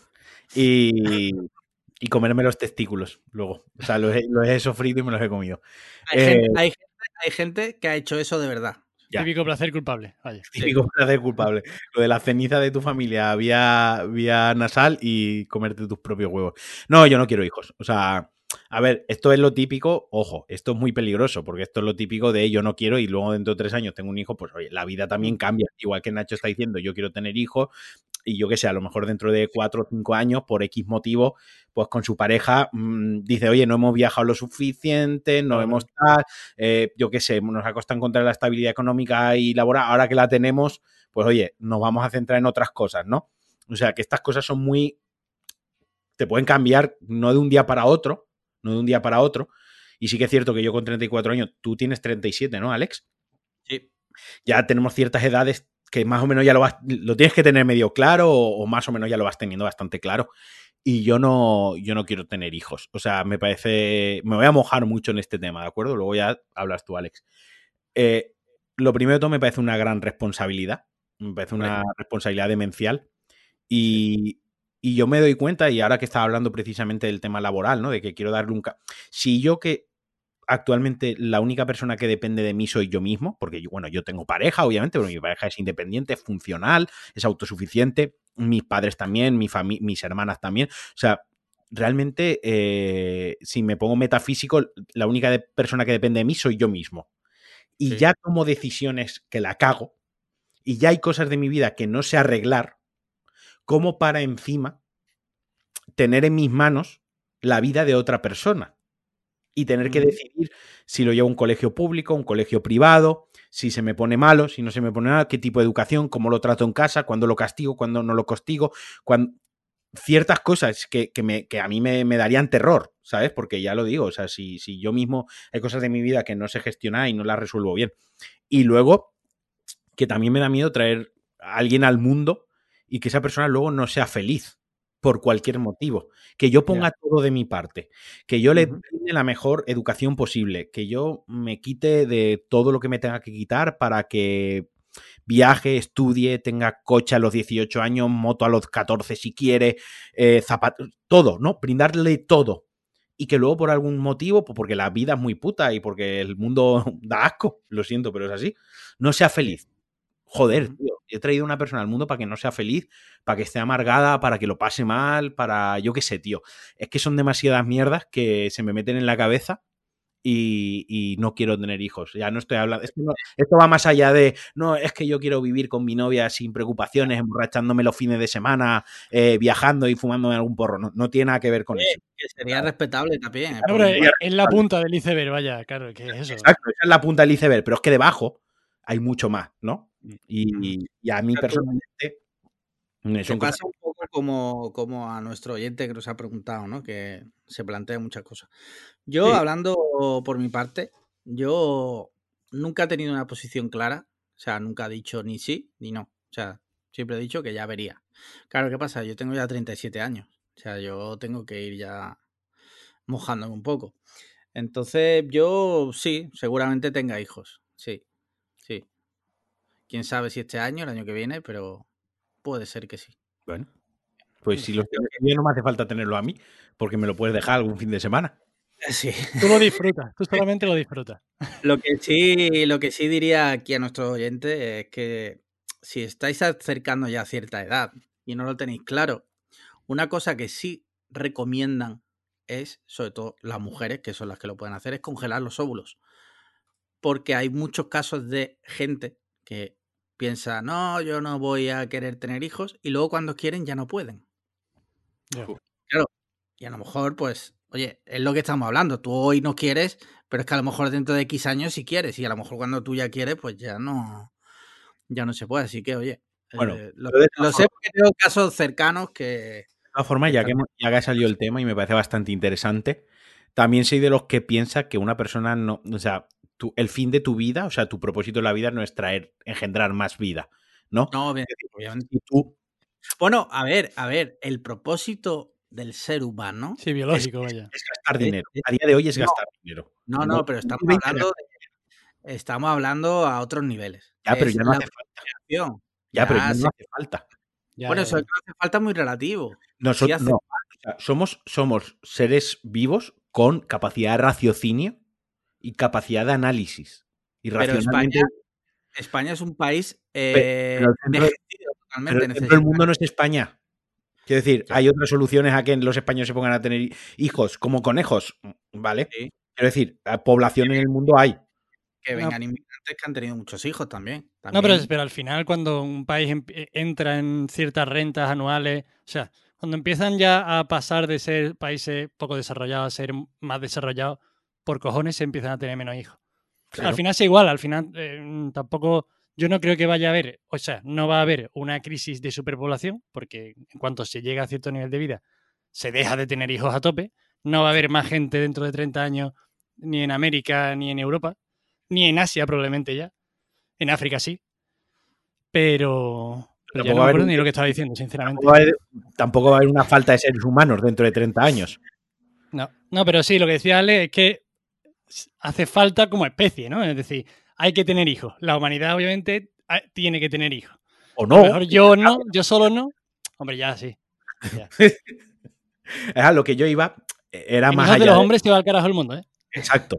A lo que yo iba era, más allá de eso, es que si tú has pensado durante toda tu vida, no quiero tener hijos, y de repente un día quieres, dices, voy a tener hijos, y porque eh, se te ha echado el tiempo encima, es demasiado tarde, bueno, pues ya está. Tampoco eh, tu vida no es menos válida, ni ha tenido menos sentido, ni has tomado decisiones más. Ya está. No, tener un hijo es otra cosa más de las que puedes o no puedes hacer en la vida, y ni te convierte en un ser humano de luz, ni te convierte en una mejor persona, ni automáticamente el día que eres padre o madre te chasca la cabeza, boom, ¿no? Mind blow. Ya tienes el conocimiento, ya eres súper sí. maduro, ya tu opinión vale más que la de los yo no he dicho eso. Yo solo lo que he dicho es No, como no he dicho que tú hayas dicho eso, sino yo estaba ya, ya. haciendo un apunte. Yo- lo que lo he dicho de, de congelar óvulos, por poner un ejemplo, es como el que ahorra porque no sabe lo que Sí. puede pasar. Si tienes la oportunidad, si quieres hacerlo, Yo que no me aventuro a dar. Esto es como. eh, Si me aventuro poco a dar consejo financiero so- sobre este tema, menos todavía. O sea. Hombre, es, es una cosa muy básica, consejo financiero, ahorra, si puedes, es Claro. lo mínimo. Pues esto igual, a lo mejor hoy no quieres tener hijos, en el futuro sí. Oye, yo qué sé. Hay otras vías para tener hijos, como son eh, adoptar o en un caso la gestación surrogada, que en España no está permitida, si no me equivoco.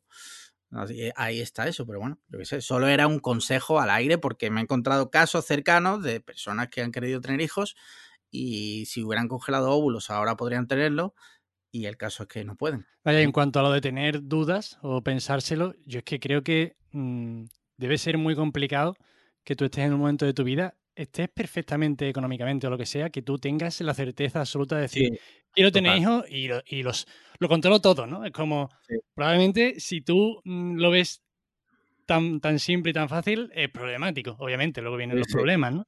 Entonces, incluso tiene una parte buena que, que, que estemos hechos un mar de dudas, aunque uno se inclina un poquito más por el sí, o uno por el no, o mucho por el sí, o uno por el no, Joder, es que tiene que haber dudas porque hay demasiado en juego. Es que, Claro. es que si tú mismo no puedes, con...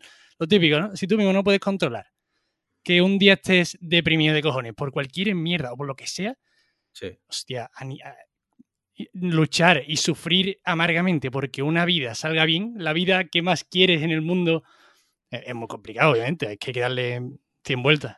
Y nunca Lo se puede importante- estar seguro, digo yo, vamos, más o menos. Lo importante, desde luego, si tienes hijos, es eh, inculcarle la cultura del no estés triste. Eh, por supuesto.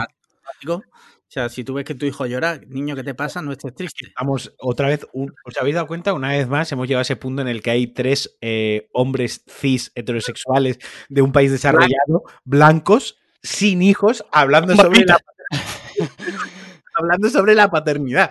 O sea, no sé cómo, la- pero siempre conseguimos hablar de lo que deberíamos estar más callados. Sí. sí. Pero a la gente se ve que le gusta, porque si no, no harían esas preguntas. Claro, claro. ¿Quién- o sea, ¿quién es peor? ¿El que habla sobre el tema o el que le pregunta a esas personas? ¿Sabes? Eh, es como preguntarle, yo qué sé, a un yonki eh, qué vitaminas toma, ¿sabes? Pues- Bueno, Pues ahora sí que sí, última pregunta. Mario Ruiz Moreno dice: Muy buenas, lanzo pregunta. ¿Qué tres alimentos random crees que puede tener vuestro compañero de podcast en la nevera? Ah, interesante. Mm. Interesante. Esto es un poco de adivinar. Venga, vamos a adivinar los que puede tener Nacho en la nevera. venga. Eh, cerveza, ¿Cervezas? cerveza seguro. Ni una. No, no. ni una. ¿No? Y vivo con, o sea, vivo con gente de mi edad, comp- comparto piso. Y no tiene una cerveza en la nevera, Coca-Cola. tampoco. ha dicho cosas random. La Coca-Cola y la cerveza tampoco es random. ¿No? Bueno, O sea, yo diría eh, lo que sé, Random. tiene que ser algo en plan. Orina, ¿no? Orina en, en un bote. o sangre humana como Army Hammer. Hostia, Eh, no me a ver tú. Nos ha dado una pista que son universitarios, ¿no? Que, que puede tener un univers... Pues yo me imagino que tendrán pizzas de tarradellas. Tomate frito, sí. Pisa casa Tarradella. Un toma- un tomate frito apostaría porque, porque hay. Uno abierto desde no sé Bueno, cuándo. ¿Estamos diciendo nevera o nevera despensa? Ha dicho, a ver, Ha dicho en nevera. ha dicho nevera. Ha dicho Nevera. nevera. Nevera, el Uno- tomate abierto. Solís abierto, pero de este que lleva tres semanas y ya le está saliendo el pelillo blanco alrededor de- del cierre, de la Está tapa. durito. Está duro. Ese yo veo que hay uno de esos. Luego tiene que haber seguramente queso rallado de este de bolsa zip, de esta que va en plástico, de ese que se le echa un poco los macarrones por encima. Hay que ser rayado. Hay que Hay ser que rallado. saber- ¡Oh! Bueno, pero bueno, ¿eh? Grana padano. Ah, oh, oh. Hay, hay billetes. Madre mía, los jóvenes entre los aguacates y el grana padano. O sea, luego que si no ese se es puede... nuestro lujo. Ese es nuestro lujo, ¿vale? Vale, vale. Panto- pantomima full. Eh, yo tengo grana padano. Falta uno, ¿qué más, Alex? ¿Qué puede tener? ¿Qué pueden tener? Eh... Una botella de agua de cristal rellenada. Sí.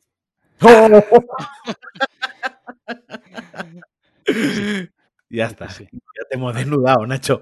Habéis desnudado mi alma. Ya está. Y ahora, ahora vamos a adivinar Marquino, Nacho. Vamos a intentar adivinar qué puede tener. Venga, yo digo que tiene. Ah, bueno, claro, ¿qué pasa? Que ahora está con sus padres. No, no, pero bueno, tengo cosas en mi nevera mía. Nevera Venga, va. congelador, nevera solo, ¿no? No, nevera congelador. Vale. Y él lo tiene, yo creo, ¿no? Nacho, Sí. ¿tú qué crees? Sí, Vale. hombre, yo, lo he visto ahí con un vaso con hielo. No, pero ahora no estoy en mi casa. Ahora estoy en casa de mis Ah, es padres. verdad, verdad, cierto, No cierto. os, de- no os dejéis engañar. Pero hielo sí que hay, claro. Hielo, además, yo soy de los que bebo con hielo eh, durante todo el año. Eh, ¿Ketchup? O lo dejas Sí. fuera. Mm, Cuando lo abro, lo dejo dentro. No quiero matar a mi pareja por una intoxicación. Depende, depende de cuánto tardes en comértelo. Pero bueno, ye- Bueno, ¿qué es verdad, chupa ahí, no? Ketchup, venga. Y algo tipo. Alguna carne tiene que tener seguro, alguna carne. Bueno, estamos yendo todo lo contrario a random, en realidad. Estamos yendo a lo más costumbrista. Agua, hielo, ketchup. ¿Alguna hamburguesa de paquete? De paquete no. No hay hamburguesa de paquete. ¿Hay hamburguesa de paquete? Pero hay hamburguesas. Ahora mismo, por ahora mismo no. Ahora mismo no. Vale. Pero las había, las había ayer. ¿Qué? ¿Qué? Ah, las- que tú sepas, no hay. A lo mejor tu pareja ha comprado. Las había ayer. Cerveza de cereza. Mira, no, pero ojo, ojo, cerveza de cereza no, pero te has aproximado mucho porque lo que siempre hay en mi casa es eh, sidras de estas de cereza, de mango, de fresa, de estas que se han Ladrón de. ¿Cómo es, no? Algo así, ladrón de. Ladrón de manzana, eh, sí, pero la del Mercadona que tiene una gama de fantasía. Tiene, sí, tú sí, puedes coger todos los sabores y hacer un arco iris, tío, en tu nevera. De eso siempre hay. Mira, ahí ha, ahí ha estado bien Nacho, tío. Se ha acercado. Muy bien, muy bien. Pues venga, ahora tenéis que adivinar cosas que puedo tener yo en mi nevera. Tú Digo tienes palitos de pescanova. Sí que hay. salchichón de Málaga. Mm, ahora mismo no hay, pero a veces sí hay. Mm, Sriracha. Sí. Venga, dile una más tú, Nacho, tírale. Joder, quiero, quiero tirar algo random, la verdad. Claro. Pero no se me ocurre. Eh, ¿Mantequilla lorenzana? No. no. Ojalá. ojalá. Casi, casi, casi. Hasta el otro día teníamos una mantequilla de oveja que compré Oh, en, bueno. un- en, un- en una quesería que estaba, o sea, de las cosas mantequillas más top que yo me he comido jamás, ¿eh? Y la lorenzana está buenísima. Está que te caga la lorenzana. Además, que, dime. que siempre tienes jamón serrano, seguro que tienes. Mira, ahora no, porque se gastó el, recordemos, nuestro patrocinador no oficial, eh, Ibérico Rivas. Se me ha gastado ya. Bueno, miento, sí que tengo, sí que tengo. Me queda un sobre de taquitos de jamón de, de Ibérico Rivas. Sí, sí, sí. Así que, muy bien, muy bien, muy bien. Oye, ha estado bien este concurso. Más preguntas de esta, que están chulas. Sí, sí. Ahora, empieza, ahora ya es cuando empieza a preguntarnos, eh, ¿qué tiene tu compañero de podcast en la mesita de noche? ¿Qué tiene tu compañero de podcast? Nacho, una, eh, Nacho, una pregunta. Eh, Mm. ¿Cómo os organizáis la nevera en un piso compartido? Siempre me, me da mucha curiosidad esta cosa porque yo sería como súper violento con eso, ¿no? En plan, de esta balda no me toquéis nada. A ver, hay muy buen rollo, ¿no? Además estamos Sí. tres como casi siempre, llevamos ya varios años tres, pero dos de nosotros compartimos dos baldas. Vale. Vale. Hay cuatro baldas en la nevera, por suerte. Y un vale. cajón de, bueno, de verduras o lo que sea. Que se usa para otros menesteres porque verduras no compráis, como bueno. Se usa para verduras. y para uvas del Mercadona sin pepita. Que son bombas. Eh, pero sí, básicamente. Los universitarios que compran grana padano y uvas, tío. o sea, increíble, increíble. Vale, vale, vale. Vive la buena vida. Totalmente, vaya. O sea, yo, yo me pongo en mi, en mi planteamiento que yo cuando con mi pareja, con Sandra, ¿no? Le digo, a lo mejor ahí en la nevera y digo, esto no lo toques, que esto es para una salsa que voy a. O sea, cosas que es como. Inclu- está, incluso en el núcleo familiar está prohibido tocar cosas de la nevera, ¿no? O dejo algo congelado, en plan, esto no lo toco porque el palmés que viene. O sea, mi- Sí. mis cosas me resultaría muy, muy violento compartir mi nevera con otros seres humanos que no fuesen totalmente allegados. Es un gustazo cuando estamos en verano nada más que dos y tenemos una nevera para dos. O sea, eso es un lujo del que quizá no soy consciente, pero es, es fascinante, vaya. Sí, sí, sí. Yo cuando compartí piso, en mi primer piso que compartí, tenía un compañero sueco que el hijo de la grandísima puta se comía mis putas natillas de Anet, ¿vale? O sea, eh, tú imagínate, llegas de currar, comes y dices, bueno, ahora un Danet, ya para... Y el hijo de la grandísima puta se las había comido. A eso es lo que me el- refiero, tío. El Eso te puto parte el alma. cerdo, el puto cerdo guardaba su comida en su cuarto, iba al frigorífico común, se comía las cosas de los demás, ¿vale? Un día fui a comerme mis putas galletas príncipe y no quedaban. Y no la O sea, hostiaste. Ese puto sueco, supuestamente ser desarrollado de un país, eh, aparentemente tal, era un puto gitano. O sea, corto el cuello, Sí, sí. pedazo de cabrón. Por eso te digo, es una cosa que a mí me, me molestaría. Igual que yo nunca en el trabajo, nunca he trabajado en una oficina con más gente, en plan de la, la típica nevera del trabajo que cada uno. Pero yo esta mañana pensaba, digo, joder, tú imagínate que yo llego a la oficina con mi tupper, mis historias, ¿no? Y Sí. mis dos monsters, el de la mañana y el de la tarde. Llego a la nevera y alguien sabe ¿Dónde yo uno de los monsters, la lío. Navajazos, La navajazos. lío en la oficina. Me ese día a mí me despiden. Sí. Porque la lío, cojo una silla y la reviento contra. Cojo todo de la nevera y lo tiro al suelo, ¿sabes? En plan, energúmeno. ¿Dónde está mi monster? ¿Sabes? Así como muy loco me pondría, tío. No, lo Sí, que, sí. lo que es de verdad de la cocina asqueroso, vamos, también que te parte el alma. Bueno, yo es que en el confinamiento, ojo, en el confinamiento, esto es un piso para cuatro personas. Sí. Pero pocos segundos antes de que empezara el confinamiento sucedió algo en la vida privada de uno de los de este piso y vino otra persona a vivir aquí. No, no, ahora cuentas lo. A ver, cuenta, ¿qué es lo que pasó? Bueno, una ruptura y, ¡Oh! y una, y una persona vino a vivir aquí en blanco, pero que te vas con, el, con la almohada al sofá de un amigo. Pero sí, sí, el mundo acaba, tal y como lo Sí. conocíamos, ¿no? sí. Y se acaba y no, no se puede buscar piso, no se puede. Entonces, sí. claro, cinco personas, una cocina, dos baños, horroroso.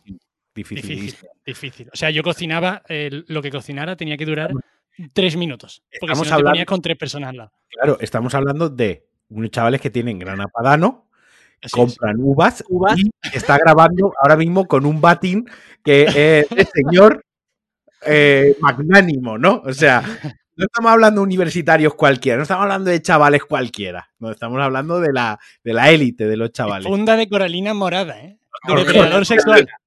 O sea, sí, color de depredador sexual total, ¿eh? Y la guitarrita al lado de canallita, tío. Si es que. Oye, pero te digo una cosa, el hecho de que fuerais cinco quizás os ayudó a sobrellevar más la situación, ¿no? ¿O no? O sea, Vale. ayuda, obviamente ayudaba a no estar solo, ¿no? Sí. Pero- Pero, algunas veces quería ir raro, ¿no? demasiado, ¿no? Quizás. Tú imagínate una casa en la que, bueno, si quieres comer, siempre va a haber otra persona en el salón. A mí Sí. muchas veces me gusta lo de, pues yo qué sé, salirme a desayunar tranquilito, solo. Estar solo en la cocina. Vamos, eso es un bien preciado para todos los que vivimos aquí. Ahora mismo es como una, una gloria, es el cielo estar en la cocina solo. Pero ya con cinco personas, es que, bueno, y que una vez, a las, una vez cada cuatro días dormíamos uno en el sofá para no ser, para que no se le partiera la espalda a la persona que tenía que dormir todos los días en el sofá. Y la cosa se alargó cuatro meses o tres meses, no me acuerdo ya, pero Lo, lo están contando como si fuesen militares. Eh, sobrevivir. O sea, la, la Navy Seals. Navy Seals, es- Special Ops, en plan de no, eh, me cocinaban tres minutos porque no podía emplear más de tres minutos en cocinar. Íbamos O sea que- rotando la cama cada uno, ¿no? Porque mis compañeros fue dura la convivencia, pero La, la, yi- la yihad islámica. eh, no. Yo, el 80% de las noches cené aceitunas, papas fritas de sobre y cerveza, pero en cantidades ingentes. Sí. Eso era la vida en, en otra época. Aceitunas, aceitunas para la gente normal que nos esté escuchando son olivas, ¿vale, chavales? No, no, ah, La gente perdona. normal No, no, dice. La, gente, la gente normal dice aceitunas. Bueno, Hablando- recomendación de aceituna, por cierto. Venga, Las Jalapeño. pedreñas, las pedreñas de Pedreña. El Más.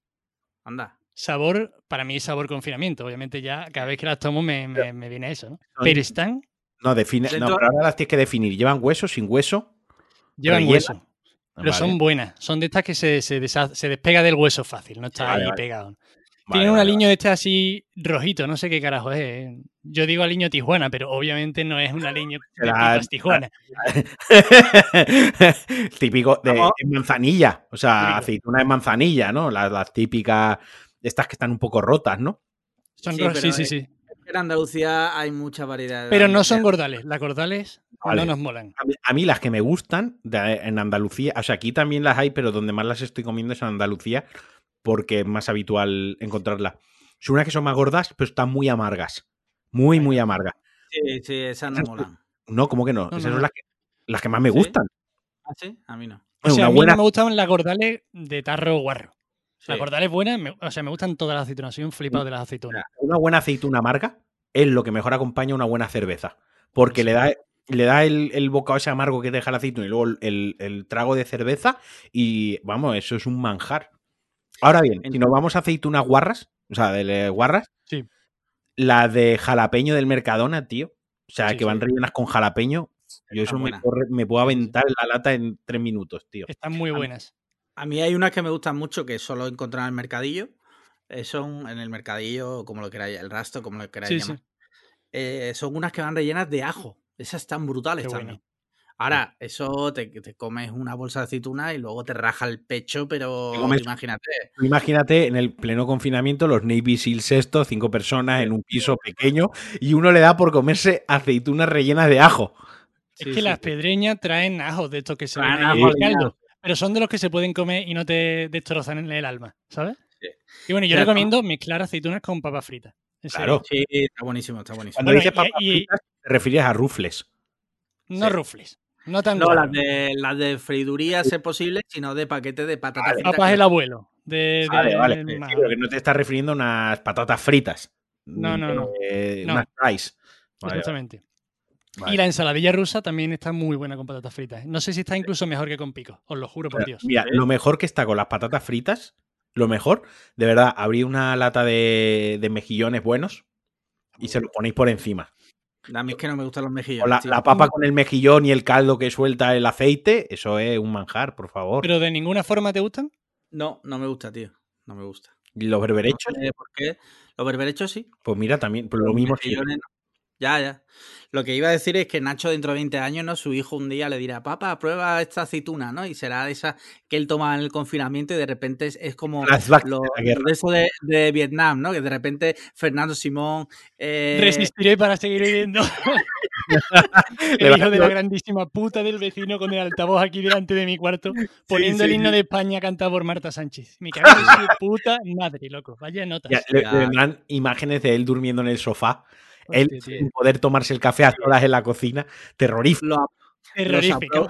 los aplausos de las 8 de la tarde, los, los policías de, de terraza, o sea, grande- grandísimos momentos que han dado el confinamiento. Volverán seguramente, tienen pinta de que volverán. Hostia, yo es que estoy acojonadísimo porque el último día que el, el desgraciado de mierda este dijo que se acababa, ¿no? Sí. Después de dar un discurso él, dijo, bueno, y volveremos si hay otro confinamiento. O sea, el tío está deseando que haya otro confinamiento. O sea, de hecho, se ha echado novia ahora para dejarlo si hay otro confinamiento y volver a, en plan de, de- chicos, pues mira, eh, el Levante, el Mercantil Valenciano, que es el diario de aquí de Valencia, ahora ha puesto un tuit que pone España suma 38.869 nuevos casos, la cifra más alta desde que comenzó la pandemia. O sea, Sí, sí, está totalmente descontrolado el tema. la, la cifra más alta. Sí. Y con la nueva cepa por ahí. la nueva cepa, correcto. El 70% de los nuevos contagios en Andalucía, según la Junta de Andalucía, es de la nueva cepa. Sí, pero yo creo que eso se le ha ido la pinza al vicepresidente. ¿eh? Se la ha ido Mucha tela, ¿eh? Mucha tela, lo quito, ¿no? 70%. Es que es imposible eh, calcular eso si no tienen ni puta idea ni de cuánta gente. Yo, vamos, yo creo que eso se le ha ido la pinza al tío. O ha confundido datos. Yo creo que los tweets que lo estaban diciendo en las noticias los están borrando y todo. No Ah, sé ¿sí? por qué habrán aclarado algo o lo que sea. Sí. Pero vaya que la nueva cepa, obviamente, pues ya está por todos lados. Sí, sí. Cuando se descubre ya está durante, ya, ya ha estado por ahí. Recordemos que Fernando Simón dijo que la nueva cepa, como mucho en España, habría como dos casos o tres, ¿no? Marginales. Sí. No, no, no, dos, dos o tres casos. es que En fin. Pues nada, ya terminamos con nuestras preguntas de Patreon.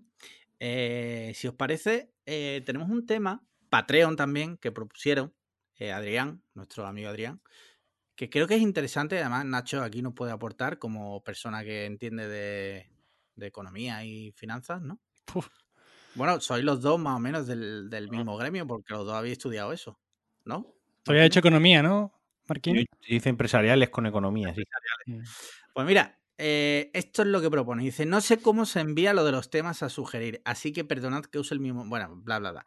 Tema de comercios locales. Es muy amplio, así que os dejo un ejemplo. ¿Qué preferís? ¿Comprar unos vasos fabricados en Guatemala en la tienda de enfrente o unos vasos fabricados en España que vende Ikea? ¿Qué os parece mejor? Gracias. Muy complicado ¿eh? Muy interesante. Pero muy, es muy interesante, pero demasiado generalista. Quiero decir, tiene- ¿Qué? Hombre, claro, es que somos Cliffhanger, no somos eh, Claro, que comercio muy- internacional por eh, eh, el profesor Gay de Liébana. Pues es que tiene muchísimos matices. Bueno. Pero tú, o sea, tú responde, ¿qué prefieres? Sin entrar en qué prefieres. Yo prefiero comprárselos a la tienda de abajo, aunque los vasos estén hechos en Guatemala. Porque probablemente. es que este es venderme en otro pantano. Pero probablemente esos vasos hayan dado a más trabajo a más personas en más sitios que el vaso producido por IKEA en España. Porque probablemente el señor IKEA se haya ido al señor fábrica de vasos Sí. y le haya dicho: Usted me va a hacer 10 millones de vasos a Ujú. X, a X céntimos y yo voy a ir con mi propio camión, los voy a coger, me los voy a traer en mis instalaciones y los voy a vender aquí. No sé si es, no sé si simplificándolo mucho se ve el punto. Sí, sí. Yo, yo iba a ir por algo parecido. Es decir, si cogemos el mismo producto, ¿no? Y decimos, vale, fabricado donde era, eh, extranjero donde era, Guatemala, Guatemala. poner un ejemplo, sí. Dice, si, bueno, si quiero ayudar, ¿no? Si nos ponemos, quiero ayudar al, al comercio local, ¿no? sí. ¿Qué va a ayudar más? Eh, al que la unidad de fabricación, la primera línea de fabricación de la- del producto o la venta en un local de por aquí abajo. Yo creo que la ganancia va a ser como un poquito más grande para el local que hay aquí abajo, aunque se produzca en otro lado el, el- el bien en sí, que intentar eso, darle dinero a tu país comprando productos a una empresa de otro lado, pero que los fabrique aquí. Pero vaya, que esto es esto es lo que es, ¿no? O sea, habrá algunos que, que paguen más a estos de la primera línea y otros que menos. Es imposible saber. Yo como persona, voy a dar mi opinión de persona inepta, ¿vale? Como persona que también tiene un negocio y que, bueno, yo también traigo cosas de fuera. Eh, yo se lo prefiero dar al de la tienda del barrio, porque el de la tienda del barrio creo que se lo va a gastar en Cocaína. aquí. No. Sí, sí, sí. a, lo, ahora, a lo mejor, a lo mejor se lo gasta en cocaína, no sé. Pero el, yo creo que el del comercio del barrio, pues se lo va a gastar en comer por aquí, se lo va a gastar en el colegio del niño que está aquí, se va a comprar un coche que se habrá comprado aquí. Creo. Y creo que esa es la forma. Y, eh, creo, esa es mi opinión. Es Poca polémica hay aquí. Los tres hemos dicho local de barrio. ¿no? un poco lo que está diciendo. Lo que está diciendo Nacho es que sí es cierto que, a ver, por eso he dicho que el, el ejemplo que ha puesto Adri para abrir el melón quizás ha sido demasiado concreto el ejemplo. Debería ser un poco más abstracto. Quiero decir, porque aquí ha puesto el ejemplo de IKEA, ¿no? Eh, Le estás dando dinero a una empresa sueca. Da igual donde esté fabricado el vaso. Quiero decir, ese vaso ellos ya lo han pagado. O sea, el pago por el vaso ya se ha hecho al productor, por así decirlo. Y cuando tú lo compras en IKEA, es- el que está ganando dinero es un sueco. ¿Me, explico? Eh, que sí, que da trabajo en España, bla, bla, bla, pero probablemente ni, no lo sé IKEA exactamente, debería de mirarlo el caso concreto, pero habría que ver si tributan incluso en España, ¿vale? Porque de igual puta coña. de puta coña. Tributarán en Irlanda o vete tú a saber qué coño habrán hecho ahí, ¿vale? Entonces, sí, el de los vasos va a tributar en España, pero, pero probablemente el de los vasos también le venda vasos a Carrefour, le venda vasos a tal, le venda. No, es un productor. Sí. Aquí, y, estamos hablando productor versus la tienda de barrio retail, el- el- la persona de a pie que te vende algo que ahí el, el ingreso va a ser para él. Directamente con un margen, pues he comprado el vaso a 10, lo vendo a 12, pues yo me quedo lo del medio, resto el gasto fijo que tengo, lo gasto variable y, y los céntimos que se me quedan es lo que he ganado del, del vaso, ¿no? Ahí hay un impacto directo de, de lo que tú estás Sí. comprando. Mientras que de la otra manera tú se lo estás dando a una empresa tochísima que no sabes para dónde va a ir el dinero, que sí, que sabes que ha creado puestos de trabajo, pero es que a lo mejor IKEA está perdiendo dinero en España y los sueldos españoles los está pagando con el beneficio que tiene en Italia, por poner un ejemplo, ¿no? Con el superávit que tiene en Italia de dinero. Y, pero por estar en el mercado español, pues aguanta esa pérdida y lo suple con la ganancia de otro país. Entonces, quiero decir, mm, realmente me cuesta ver el valor de darle que el vaso esté hecho en España comprándolo en Ikea.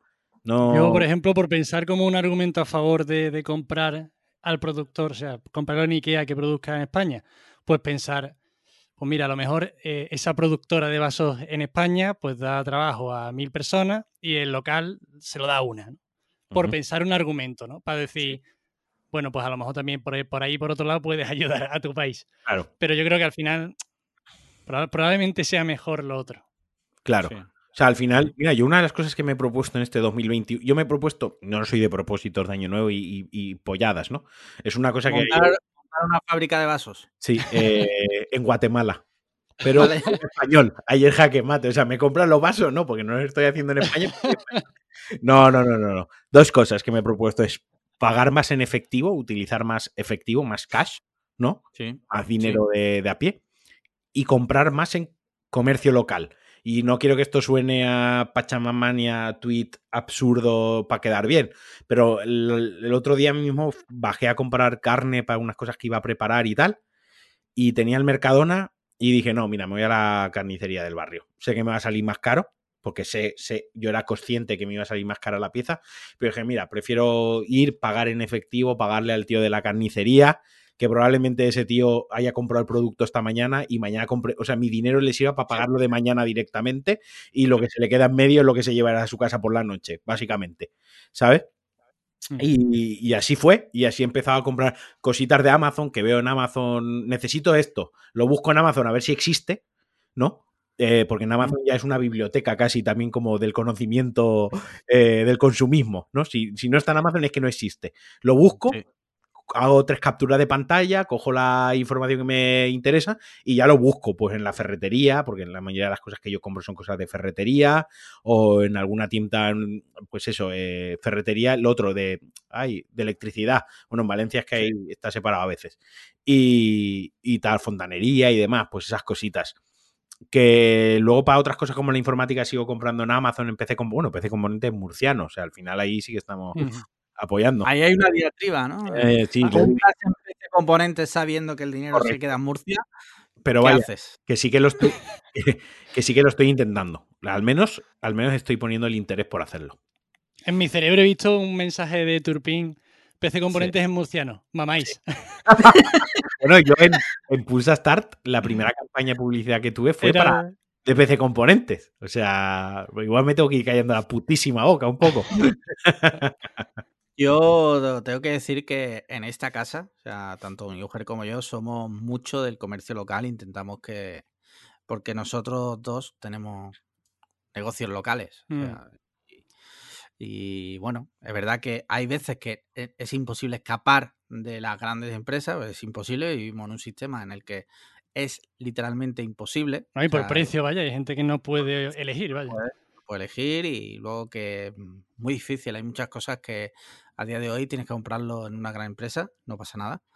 Pero hay otras tantísimas que lo Sí. puedes comprar en las tiendas del barrio. Y, y bueno, y, y a lo mejor es lo que tú dices, te gastas 50 céntimos más, pero sabes que estás ayudando a gente como tú, o sea, gente que te encuentras todos los días. Normal, ¿no?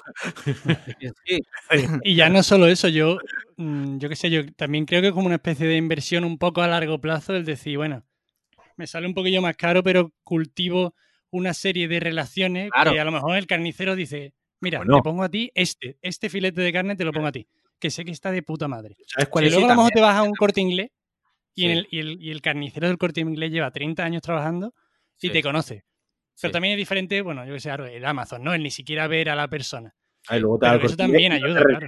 Y no te resuenan un roscón. O sea, tampoco. Sí, sí, sí. Eh, borra Eso realmente da que pensar. ¿eh? la, relación, la relación personal que más le gusta a Alex, así de proximidad de barrio, es con su veterinario, eh, votante de Vox. Se está riendo, se está riendo porque lo que estoy contando es totalmente cierto. Se ha notado en la risa, se ha notado que era real. que su veterinario le ha- cada vez que va le habla de Vox, ¿no? Y le, en plan No, de, eh. hay que ver el coletas, ojalá se muriese. Y Alex, por hacer esa hermandad de barrio que dice él, le da la razón. Como a los locos, ¿no? Pero eh, no me extrañaría nunca ver que esta persona ha matado a Pablo Iglesias. Si sale la noticia, no ni, ni cambiaría el gesto. O sea, sería algo que digo, ya, sí, ya, Sí. ya tardaba. No, nosotros el portero de este edificio lo, lo llamamos el portero nazi. Y lo, o sea, lo queremos, lo queremos como un padre. O sea, yo estoy diciendo que se acabe la pandemia para darle un abrazo al portero nazi, ¿no? Sí. Porque el nota, yo pienso eso. eh, Si muere Pedro Sánchez o, o- o Pablo Iglesias, probablemente haya sido este. Un Que entras en su, en su cuartillo y hay un altar ahí de banderas del ejército, de aviones españoles, de no sé qué. Nota. Me- flipa el concepto de que un portero, con todos mis respetos, ¿eh? ojo, un portero de edificio no tenga conciencia de clase y, y vaya, o sea, odie a- al PSOE, odie a Pedro y a Pablo Iglesias, o sea, Se, se puede odiar, ¿eh? ¿qué, qué, qué? Se puede odiar teniendo conciencia de clase a esa Pero me, has ente- tú me, habéis entendido perfectamente, sí, sí. Me habéis entendido Pero el, el- Tener en cuenta que, que los nazis eran nacionalsocialistas. O sea, hay algo más de izquierda que un nazi. Hay que dar eso. Bueno, yo lo Hay que pensar. La otro que día-. Yo el otro día te lo argumenté, te lo argumenté en persona, pero no lo voy a reproducir aquí. Pero te argumenté porque, porque Hitler era más comunista y más socialista que cualquier otro líder mundial que ha habido, ¿no? Pero Mira, Hitler, Hitler era vegetariano, no bebía alcohol, le encantaban los animales. O sea, es una persona eh, que tenía sus cosas. Y mató a Hitler. Y Mató mató a Hitler. Hitler. O sea, Eh, nosotros también tenemos nuestras cosas, ¿sabes? Aquí estamos. O sea que. sí, sí, sí. Bueno, luego, eh, Cliffhanger out of context, ¿no? pero vaya, este tío, el, el portero tiene el número de la Guardia Civil y de la policía en favoritos. Yo me acuerdo, yo me acuerdo de que tuvimos lío con las vecinas de abajo allí, que nos íbamos a matar, vamos. Y el tío, mira, ven para acá. Eso yo llamo a la Guardia Civil. Y llamo a la Guardia Civil y al jefe de la policía de aquí de Sevilla yo le digo, tú eres una maricona. Tú eres una maricona. Como no, como no vengáis ya, yo subo para arriba con un bate y los mato a todos. y nota, no sé si sabéis que hay una aplicación que se llama Alert Cops. Sí, sí, sí. La conozco gracias a ese tío. ¿Cómo? sí? Yo no sabía de esa. Explícame. Es. Hay una aplicación que, que es Alert Cops para que tú avises pues, de diferentes cosas, de yo qué sé, hay una pelea en la calle, hay violencia machista, hay no sé qué. Entonces, directamente desde, desde la aplicación puedes abrir un chat, enviar un vídeo, estar en línea directa con, Pero- con pero los con la- cuerpos y fuerzas de seguridad del Estado. De, de La policía, estado. la, la Policía Nacional, sí. Sí, y sí, se sí. llama Alert Cops. Alert Sí. Cops. Sí, sí, suena a programa de, de TNT que echan. Encima en inglés. Estamos en Claro. España, coño. A ver, eso es a lo que voy. O sea, con mis impuestos se ha desarrollado una app y le han puesto un nombre anglosajón. Sí. Y no la- Mejor, mejor en inglés que en catalán, ¿no? Eso estaremos de acuerdo. ¿no? Tú no sabrías decirlo en catalán, de hecho. Alert la policía. Pues sería eh, alerta musus. Musus. Bueno, yo creo que con esto ya dejamos zanjado el tema Adrián, la verdad. Yo creo que, bueno, hemos argumentado ya cada uno en su casa que piense lo que quiera. Eh, se nos está yendo la hora un huevo, pero Pero tenemos a Nacho tema- hoy, es que tenemos a Nacho. Hay que aprovecharlo, hay que celebrarlo. hay un tema que no sé si, no sé si os habréis enterado, no, no lo sé. Es que el otro día nevó en Madrid. No, Vale. no me suena. Pues cayó, cayó una nevada eh, como de 40 centímetros, me parece. Eh, corregidme si me equivoco. Que ha dejado la ciudad totalmente. O sea, un Colapsada. colapsada totalmente. Eh, y claro, se abren varios debates. Por ejemplo, ¿es lícito en mitad de una pandemia eh, y después de una nevada irte a hacer la conga a la Plaza del Sol? A ver, me parece que. Hostia, me voy a ganar. Me parece que eran madrileños haciendo el madrileño, tío. Es que era la madrileñada. Que es lo que hacen, o sea, cuando van a la playa se nota que son madrileños, cuando van a la montaña se... O sea, ellos tienen que hacerse de notar de que son de Madrid, ¿no? Y lo de la conga en plena pandemia, en la Plaza del Sol, nevando, era como, es que es lo que, es que es lo que toca. O sea, es casi, casi lo que me esperaba, lo que decías tú de tu veterinario nazi, ¿no? Es un poco como, es que mm, me sorprende, pero, pero no lo que me debería de sorprender. Yo tengo que decir que las imágenes me parecieron lamentables.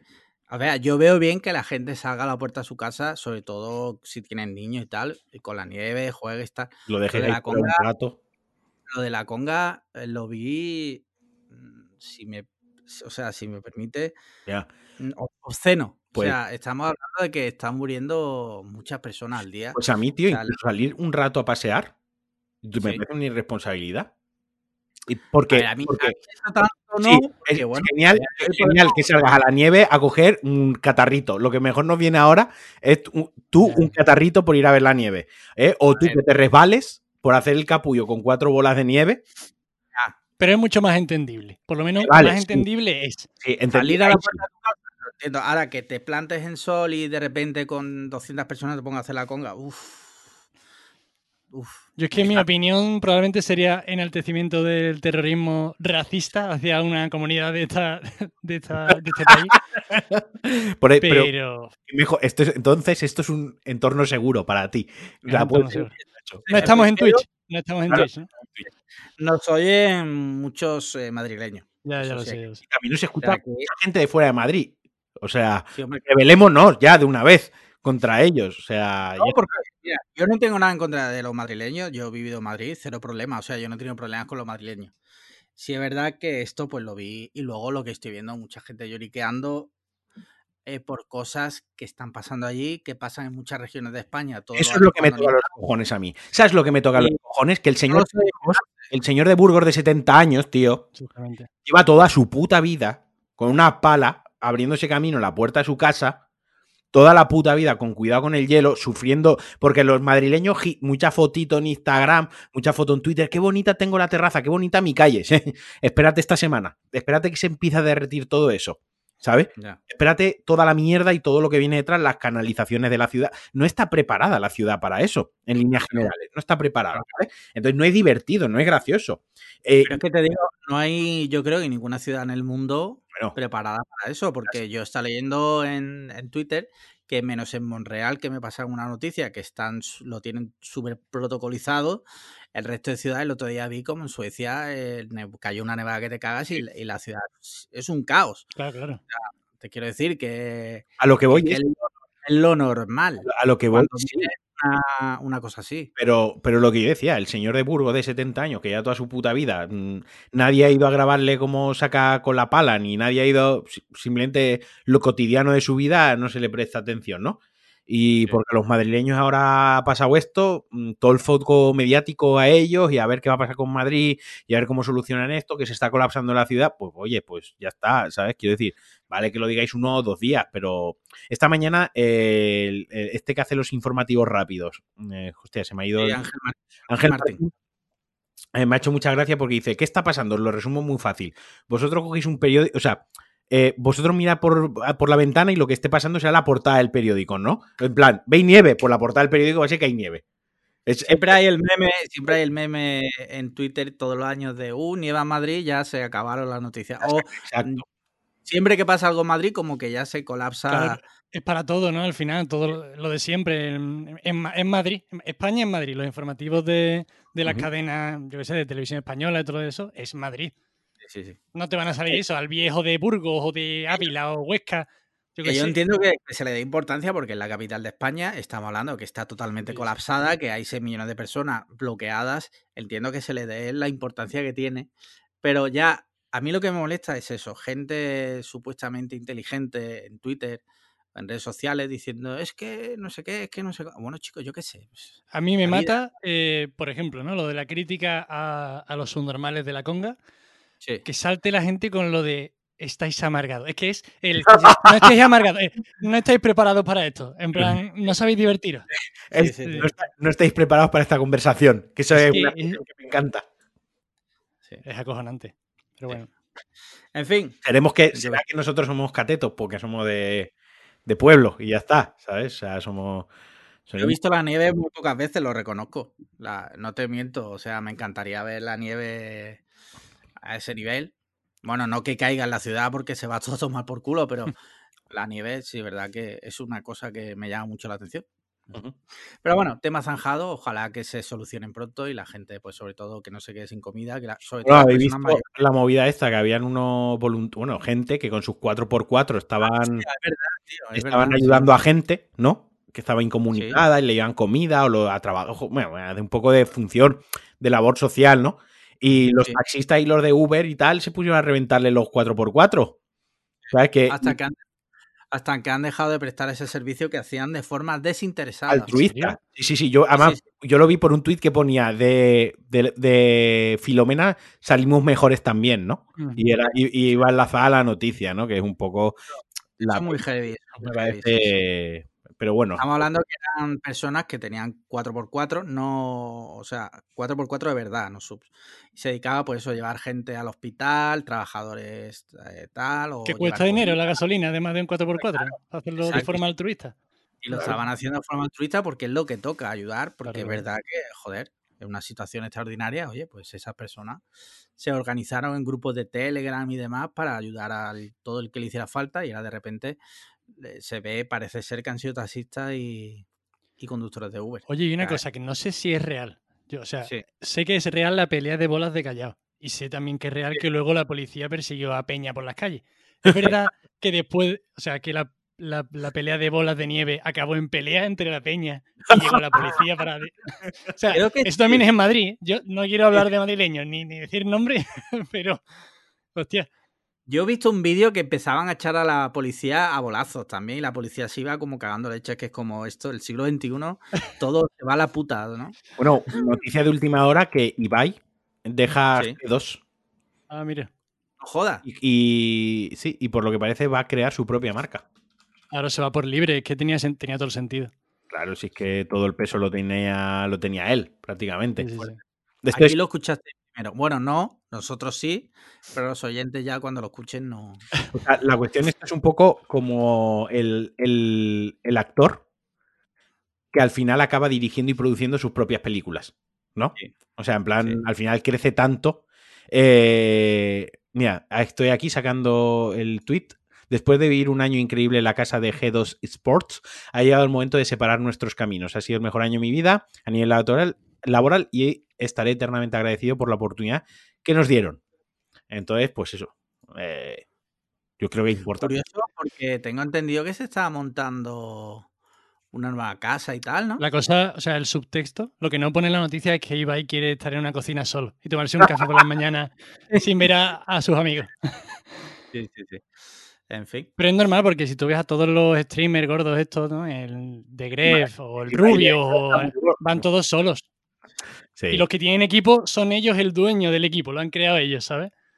Entonces, Sobre todo porque yo creo que también llega un punto que estamos hablando que son personas eh, bastante talentosas y a lo mejor tener por detrás gente que te diga claro, claro. cómo y qué tienes que hacer, pues oye. Es que no él mola. ya puede ganarse la libertad de decir, es que no quiero a nadie por encima mía que me vaya Claro. a coartar con este tipo de contenido, que quiero, si quiero jugar a otra cosa o si quiero comentar otra cosa. O si no yo quiero leía, hacerlo, yo leía quiero que, que por lo No quiero hacerlo. Claro, claro, yo leía que, por ejemplo, mm, o sea, es que se rumoreaba que a lo mejor el tío quería comentar LOL, creo, y no sé, Sí. si, no sé si por alguna historia de su contrato con G2A, pues no podía comentar.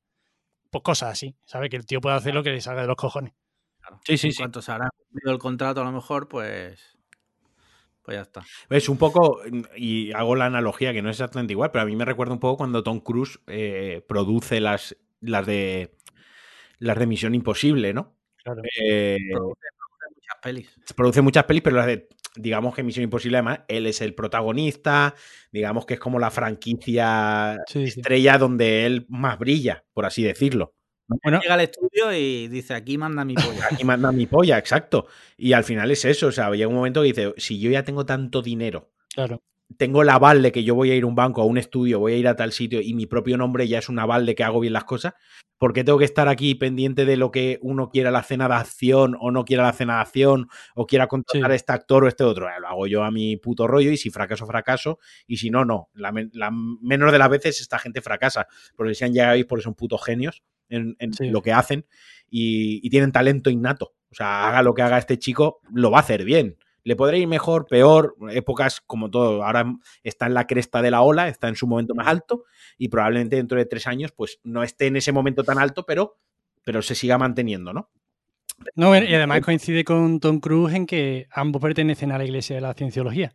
Exacto. Son amigos de Pablo Motos. También. también. No, pero sí, sí. Y joder, el- eh, vimos que hace en las campanadas batió el récord de Twitch. Y Sí. hace dos días el récord se lo quitó un, un andorrano. O sea, Sí, quiero decir, sí, sí, sí. Ah, coño. No, un andorrano, no, un No. murciano. bueno, a mí de Andorra. Si tributa allí, se puede quedar allí. Él y sus logros, ¿sabes? Sí. Pero a lo que voy, que quiero decir, este mundo es así. O sea, tú hoy Claro, tienes un récord que es medio millón, un millón de... Y, el, y dentro de tres días te lo quitan de así, sin darte cuenta, ¿sabes? Sí, pero que este tío ya puede. Es que lo que yo, yo lo he leído, creo que en alguna entrevista a él.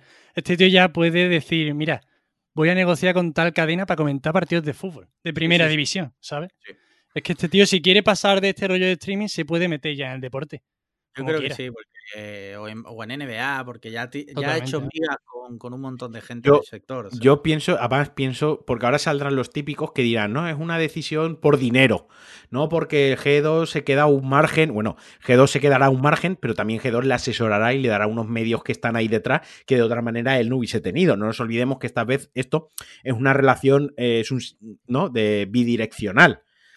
Quiero decir, se han retroalimentado X tiempo de la misma manera que a lo mejor no sé, igual es G2 el que ha puesto fin a la colaboración, que no creo. Pero imaginaos, No. podría ser, ¿no? Es en plan de ya he sacado lo que tenía que sacar del chaval. eh, él nos ha brindado, pues eso, lo bueno que es, el talento, lo que trae, y nosotros pues le hemos puesto unos medios. A lo mejor esto de Netflix que hizo, por poner un ejemplo, no lo sé, pero a lo mejor no lo hubiese podido hacer sin el apoyo de G2 detrás, en un- una primera instancia. Y yo pienso que eh, la existencia de G2 o este tipo de, de- de peña que asesora o forman equipo es que es algo que tenía que existir, porque yo siempre, siempre hemos charlado eh, lo típico de los futbolistas que desde jóvenes son dioses en la tierra, pero al menos están en un equipo y tienen por encima de ello una cantidad de asesoramiento, de protección y de, y de gente por encima suya, que, Sí. tío, lo, lo- veías a los youtubers, mm, que son chavales, eh, que desde su cuarto han acabado teniendo 40 millones de personas y es normal que la mayoría salieran con depresiones bestiales, eh, agobiadísimos mm, de, de todas las formas posibles. Y claro, este tipo de, de iniciativas, ¿no? De equipos que están como cogiendo a creadores, le están asesorando y todo esto, es que es necesario.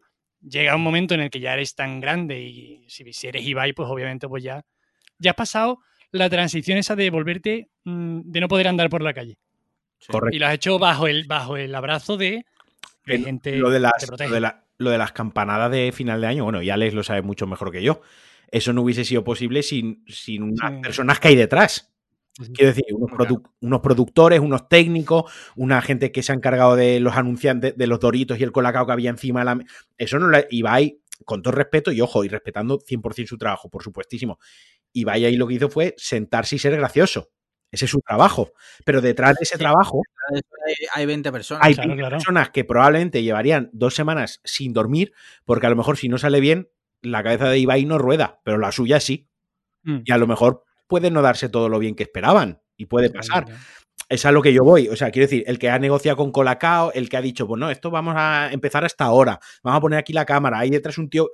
Eso lo ha hecho otra gente. Él, pues sí, él ha- habrá estado implicado en el proceso de lo que se está preparando, pero al final lo que hizo fue tú a tal hora tienes que estar preparado para hacer tu claro. show, que es lo que gusta, que es lo que vende y cojonudo, ¿no? Entonces, por eso digo que también es el apoyo que presta la otra gente detrás. Entonces, no creo que sea una decisión solo por dinero. Quiero todo el dinero para mí. Yo creo que es más por lo que dice Nacho. Pues a lo mejor, pues yo quiero hacer LOL, o a lo mejor quiero dar el salto al fútbol o a la NBA, que me gusta muchísimo.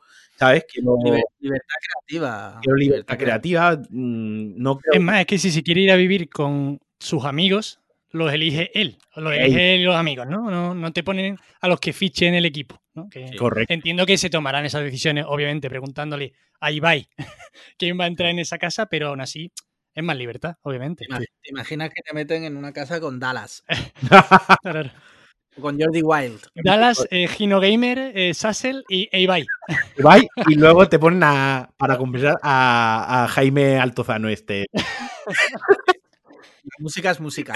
Con la, con la gafita, tío, la, la miniatura de Jaime. Y, Altozano. y Jaime es el más violento, es el que le pega a Dallas una fantasía, ¿eh? Jaime Altozano detective. Sí. Muy bien, pues hemos hilado aquí de repente el comercio local con Ibai. Mm. Y, seguro que y- compra, en, compra bajo su casa. seguro. Bueno, eh, él comentó que no sé si un familiar suyo tiene una tiendecita, o sea que, ojo. No, o sea, a él probablemente le gustaría ir a- andando por la calle y comprar en esa tienda. Pero- El otro día leí unas declaraciones que hizo Bad Bunny, que dijo que le había venido tan de sopetón, porque Bad Bunny en realidad hace dos, tres años no, no, no era Sí. nadie, por así decirlo, o sea, con todo respeto también. Pero, y dice que hay mañanas que se levanta, se despierta por la mañana pensando, tengo que ir a hacer la compra, y luego recuerda que ya no, o sea, ya no tengo que hacer la compra, ya no tengo que ir yo a hacer la compra, la compra ya, ya hay una persona que se encarga de hacerla, ya tengo dinero. ¿sabes? Yo ya no tengo que ir a hacer la compra. Y me encanta... Una- ¿Qué?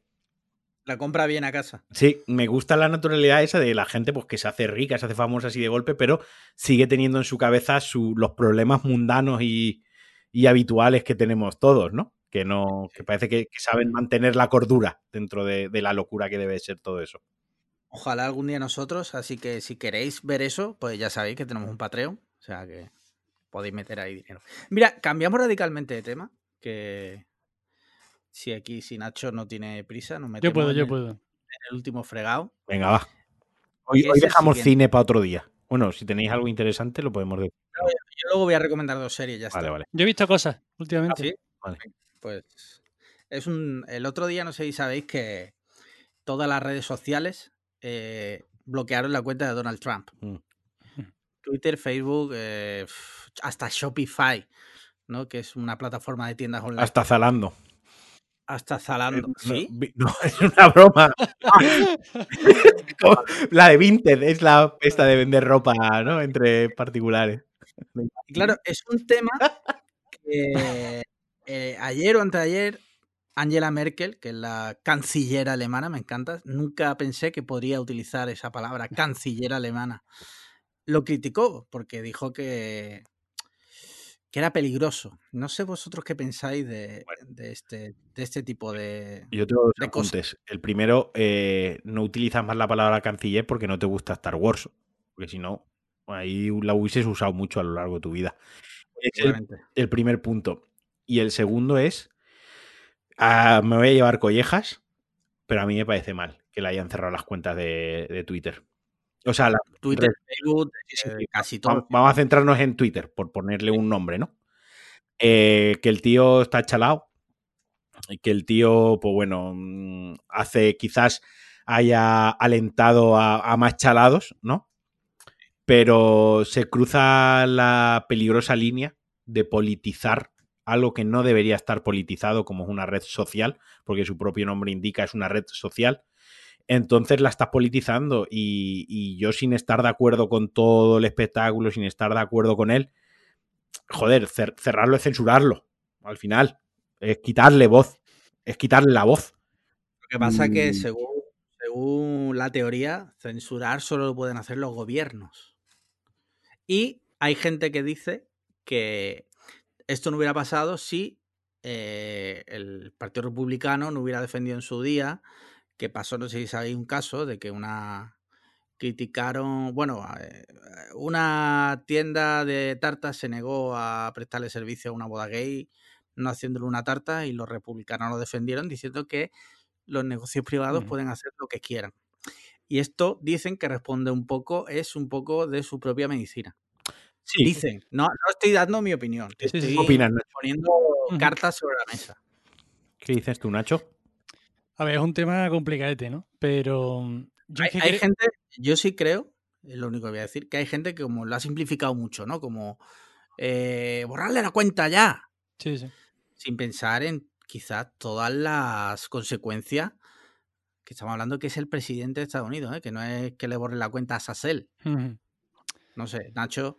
Yo es que creo que, a ver, obviamente si a, si a los eh, CEOs de las redes sociales tipo Twitter, Facebook, le importara que se, que se esparza odio y que, y que tengan peligro, ¿no? Sus propias redes sociales, mm, yo creo que hubiesen actuado mucho antes, ¿no? Muchísimo antes. Entonces, es verdad que es muy que es peligroso que un tío como Donald Trump pues, tenga un altavoz y que en un momento dado de su mandato se vuelva tan absolutamente loco que ma- mande a la gente a, a entrar en el Capitolio. Pero es que es verdad que ha- han tardado mucho en tomar una decisión y parece, a mí me da la sensación un poco de que, bueno, lo, lo de siempre, no sabes hasta qué punto es publicidad. Parece obviamente que tiene más pinta de... em, el Jack no le gusta a Donald Trump Sí. Que tiene sus motivos obviamente para ello, y ha llegado hasta el punto de dice, venga, ya, ya le cierro la cuenta. Pero es que esto, esto tiene un recorrido mucho más amplio. Yo, yo creo que lo que tiene que pasar es que antes de que llegue a eso, en el propio partido, si ven que este tío se le va a ir la cabeza, pues que haya mecanismos, ¿no? En el partido o en el gobierno, si tú ves que un tío va a hacer algún tipo de enaltecimiento del terrorismo, las cosas deberían funcionar de una forma que no pudiera llegar hasta ese punto Claro. Sí. Al final las aplicaciones es lo típico, son foros que se han hecho gigantescos y son foros privados, es que pueden hacer lo que les haga a los cojones. Correcto. ¿Qué Claro. pasa? Que es como lo de las vacunas. Tú dices, bueno, em, es que está prohibido no ponerse la vacuna. Pues los antivacunas se van a volver más locos. A lo mejor el cerrar la cuenta de Donald Trump es dinamita para los seguidores de Donald Trump, ¿no? No lo sé, no lo sé. Y ya sienta un precedente, ya si se ha cerrado una vez, pues ya se puede hacer en otro sitio. Sí, de hecho creo que me suena que haber leído hoy cerrado la cuenta de otro político en no sé dónde. Y como al final no son decisiones que se toman siempre, o sea, lo típico, Apple, Apple muy pro, muy progresista, muy no sé qué, pero bueno, en China le, le- le bailan la ola al gobierno chino comunista si les dice que no se puede usar tal cosa allí Sí.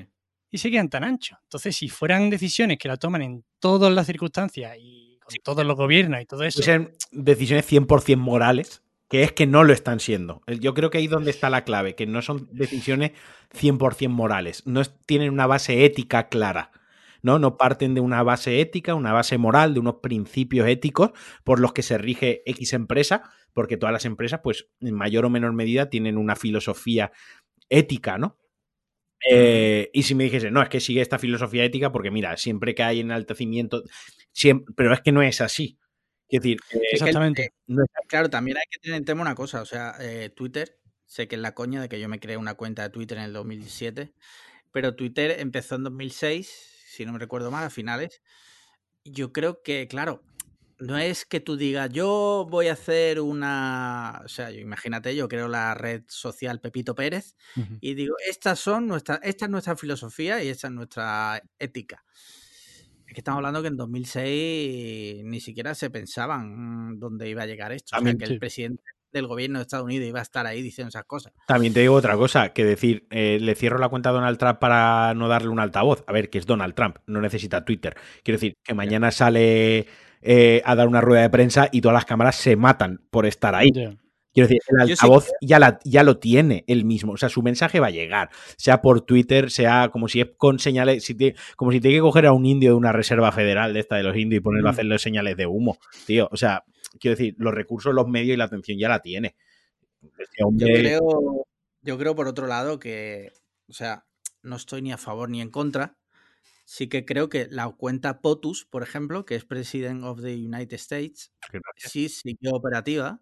Que es la cuenta oficial del presidente del gobierno de los Estados Unidos. Mientras que la de Donald Trump es la de Donald Trump. Exactamente. Entonces, claro, aquí se crean una serie de problemas porque hace poco alguien, yo el primero, criticó que Pablo Iglesias en España, en su cuenta de Twitter, impide que la gente le haga replis. Gente a la que él no sigue. Ujú. Y hay gente que dice, no, es que es su cuenta personal. Vale, pues entonces que no hable de cosas oficiales. Si es su Sí, cuenta sí. personal, Que hable de las series que ve por la noche. Exacto. Y que haya una cuenta que sea vicepresidente del gobierno, que esa cuenta va a ser siempre sea como ocurre con la de POTUS, o sea, POTUS es, ahora es porque es Donald Trump, pero antes era de Obama, pues la del presidente del gobierno. Claro, mientras que no haya esas diferencias, pues puede pasar lo de Pablo Iglesias. Oye, pues si tú estás hablando de cosas oficiales, tienes que tener el Twitter abierto, en mi opinión. Sí. Vaya, y la, la cuenta de POTUS tiene además reglas especiales, entiendo. O sea, yo, Yo no sé, claro que no puedes tuitear eh, bomba a bomba a Siria. ¿sabes? ¿No? O, o bomba a, a Shanghái. Que, que la bolsa se vuelva loca. No pueden, ¿no? Imagino que tiene que pasar por unos procesos de que- aprobación. Obviamente, claro la cuenta de Donald Trump no. Y yo también, este tema es lo típico que. Me estoy imaginando al tío que lleva la cuenta de POTUS, que no es, que no es el. que obviamente no será Trump ni será Obama en su día, eh, que por la noche sa- salió el fin de semana, se ha puesto cieguísimo con los colegas y ha cogido el móvil y dice, vamos a hacer la broma, ¿no? Y pone ahí, bomba a, a- a lo- a Siria, bomba a Siria. se crea un conflicto internacional chungo. No, no, se acaba el mundo. Es que claro, es peligrosísimo. Pero que eso, yo mientras, mientras le doy vuelta a esto voy cambiando de opinión, la verdad. Y también pienso que si tú te creas una cuenta en una red social, en este caso, la cuenta de Donald Trump. No entramos en cuentas especiales, que no sé si estas tendrán también algo, ¿no? Pero Sí. bueno. Entras en la cuenta de Donald Trump y tú al crearte la cuenta aceptas una serie de términos y condiciones en los que si enalteces el terrorismo o la violencia o lo que sea, pues, pues te pueden También, sancionar.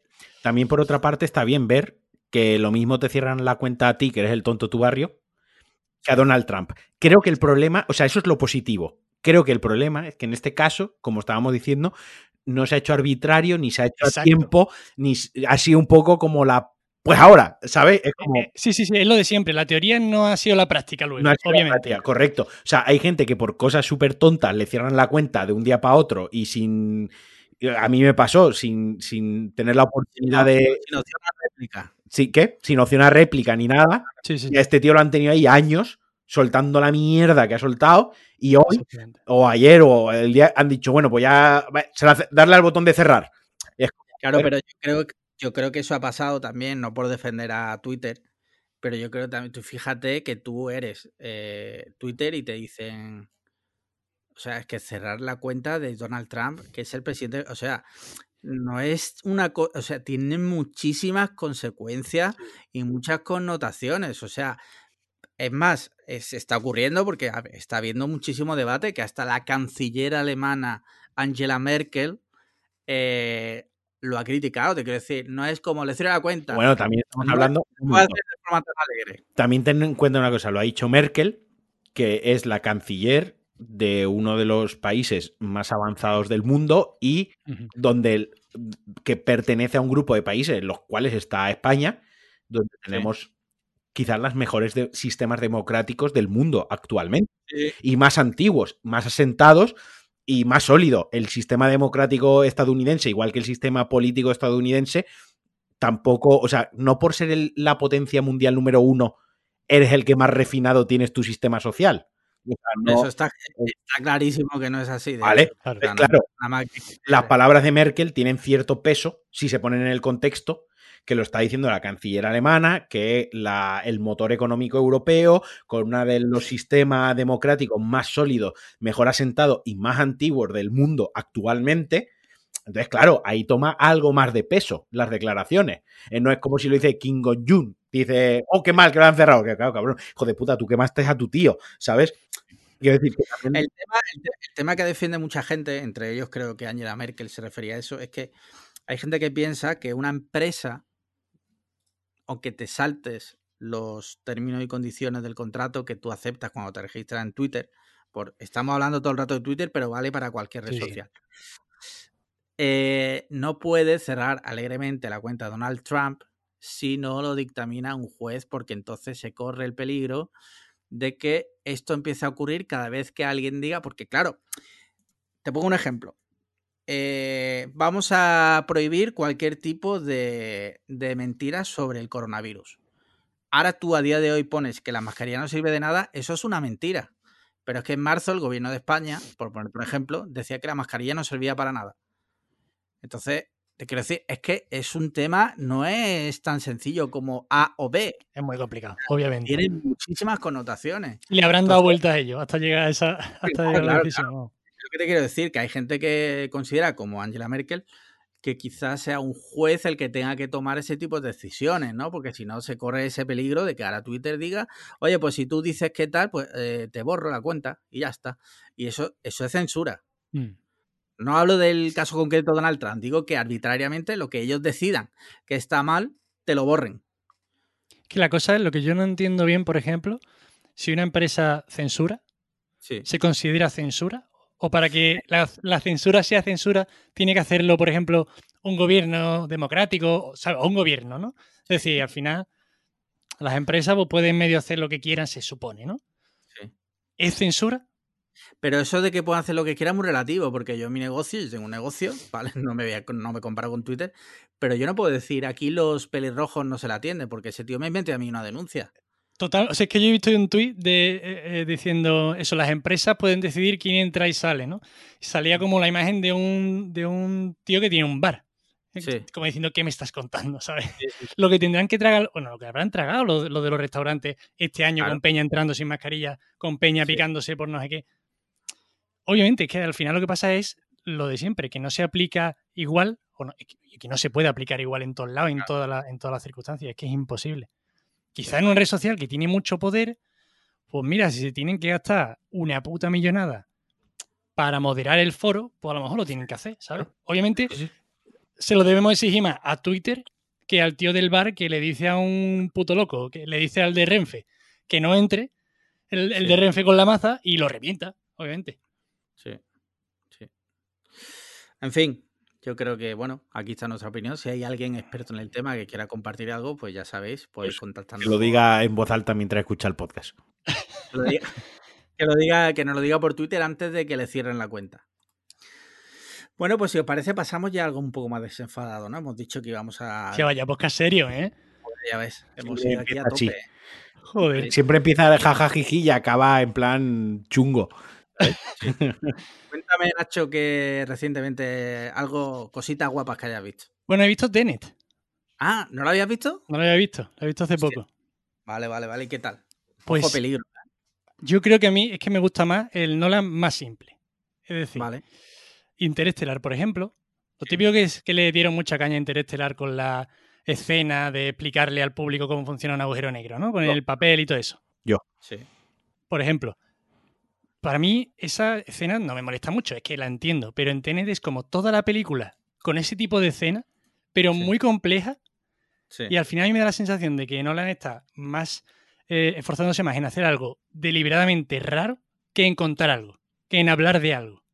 Al final, Interestelar, pues mira, el amor trasciende todas las dimensiones, no sé qué. Y a mí creo que me gusta más el Nolan simple, ¿sabes? Simple, por decirlo de algún modo. ¿eh? Te escucha Nolan, te pega dos hostias. Si, te escucha llamarlo simple.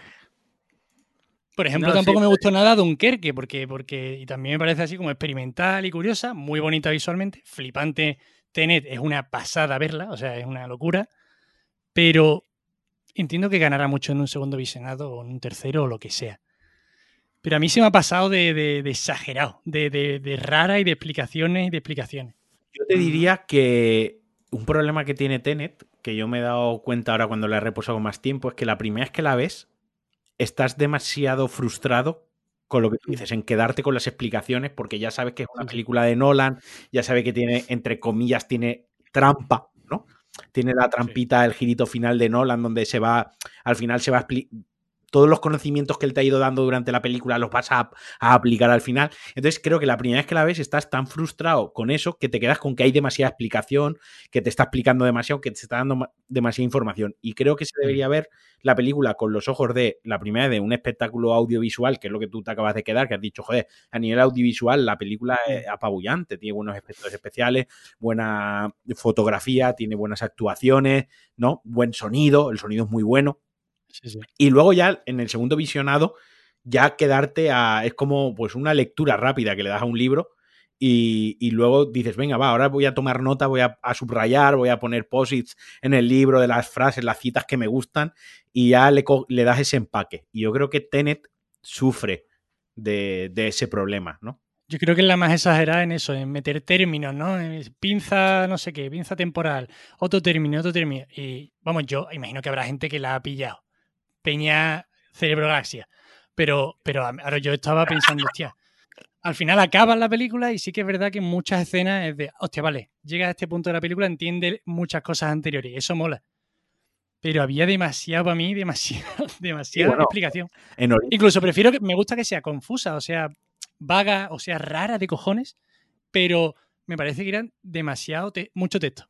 o sea, para mí la película era mucho texto. El tema está en que eh, en, Origen, el, primer acto de la película, básicamente es eh, explicarte conceptos. Origen sí que tiene esa muy, clara. Durante el, además, es Ellen, Page, bueno, ¿cómo se, ¿cómo se llama ahora? Elliot, Page. Elliot Page es, hace de.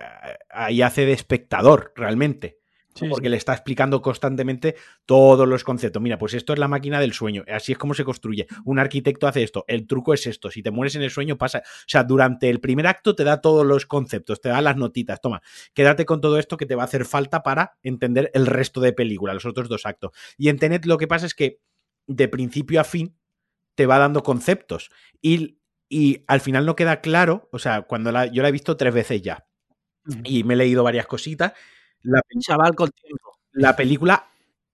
O sea, el final de la película es el principio de la historia.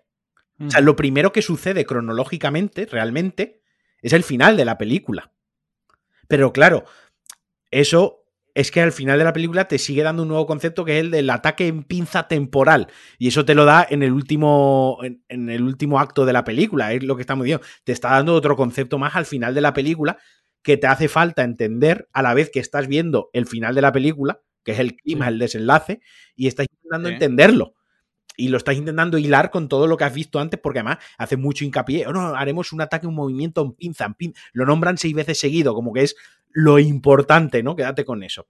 Entonces ahí yo coincido con, Nacho, que es la que mm, peor estructura tiene en cuanto a darte la información que vas a necesitar, pero también creo que, que hay que verla sin estar obsesionado con entenderla. O sea, Claro, claro. Dejarse llevar, pero yo, por ejemplo, Origen la disfruté más en el primer visionado.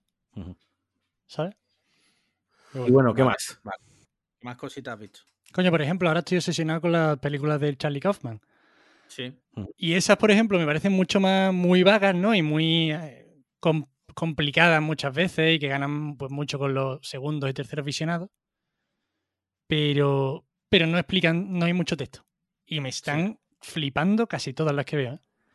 Que empecé con la de, Eternal Sunshine. The Spotless Mind.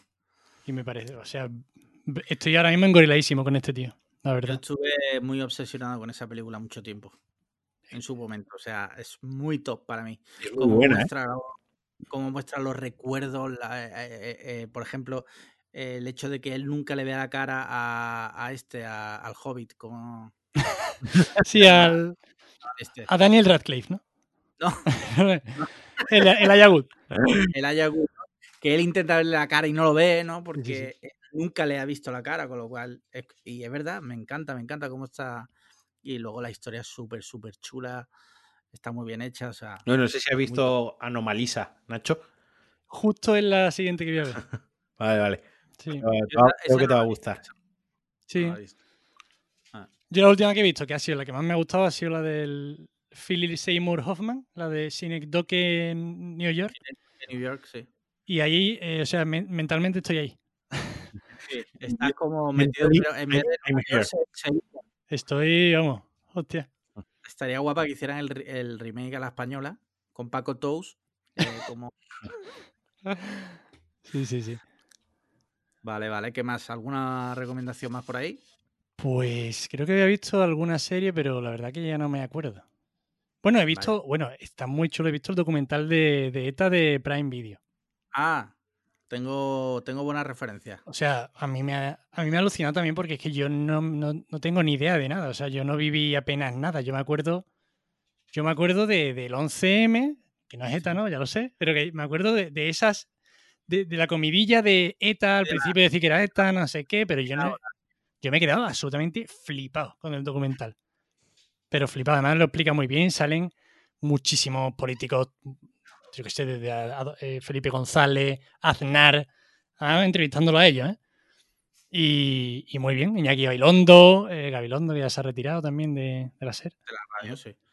Y me ha gustado. Y etarras, coño, es que hay, hay ex o con. O, o ainguero, obviamente.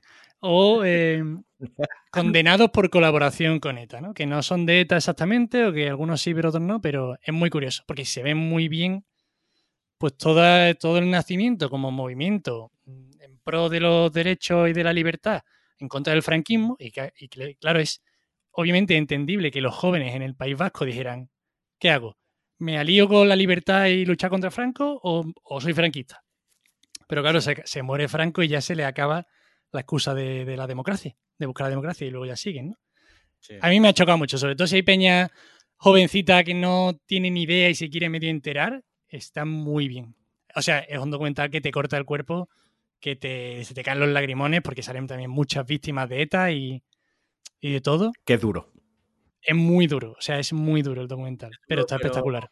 Pero necesario también, sobre todo para Totalmente. nuevas generaciones que nunca hayan vivido. Coño, si es que yo lo pienso, lo, lo típico de...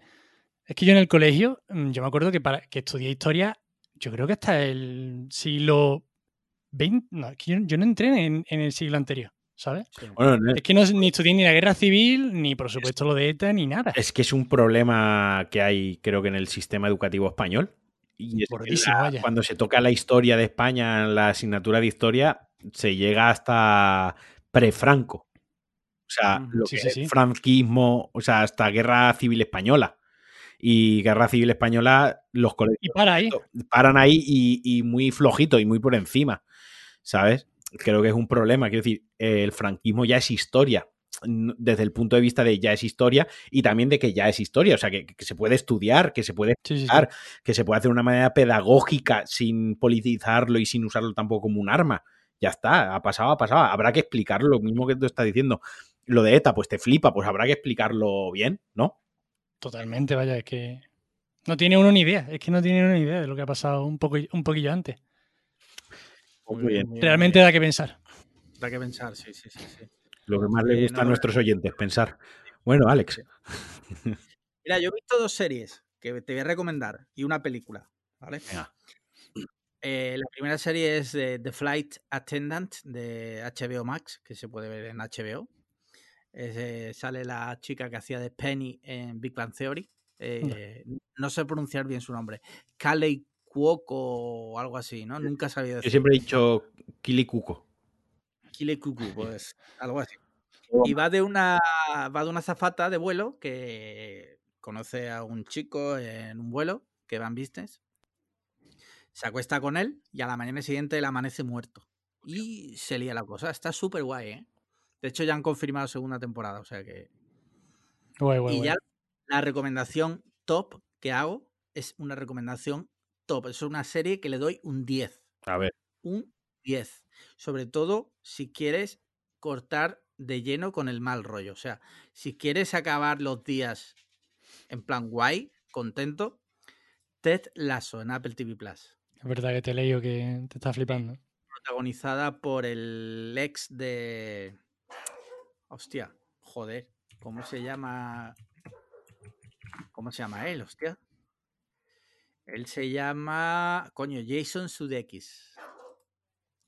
Jason Sudeikis, que no sé si sabéis, era del Saturday Night Live y que estaba con Olivia Wilde, que a su vez le ha puesto los cuernos con, parece ser, con Harry Styles. Vaya. Sí, sí. Hombre, Harry Styles es Folletti. Sí, sí, sí. Tremendamente, tremendamente Folletti. Lleva, el serie. puto Nacho Cerrato lleva una camiseta de Crash Bandicoot. Así es. Mi pijama. vale, vale. Pues la serie, de verdad, o sea, va de un entrenador de la NFL que lo contratan para dirigir un equipo de la Premier League sin tener ni puta idea. ¿No? Y bueno, pues se va descubriendo los motivos de por qué lo contratan. eh, o sea, las- de verdad, o sea, muy top. Muy top, muy, Muy top, bien. muy top esa la serie. Y ya una peli, la última película que he visto que se llama Another Round. eh, Matt su- Mikkelsen. correcto, de Matt Mikkelsen. Eh, en su idioma natal es eh, Truk. Aquí la han traducido como otra ronda. Que va de cuatro profesores de un colegio que deciden hacer un experimento que es empezar todos los días eh, con un mínimo de alcohol en su cuerpo. Y conforme van avanzando las semanas, como van subiendo, ¿no? Y van viendo cómo cambia cada uno.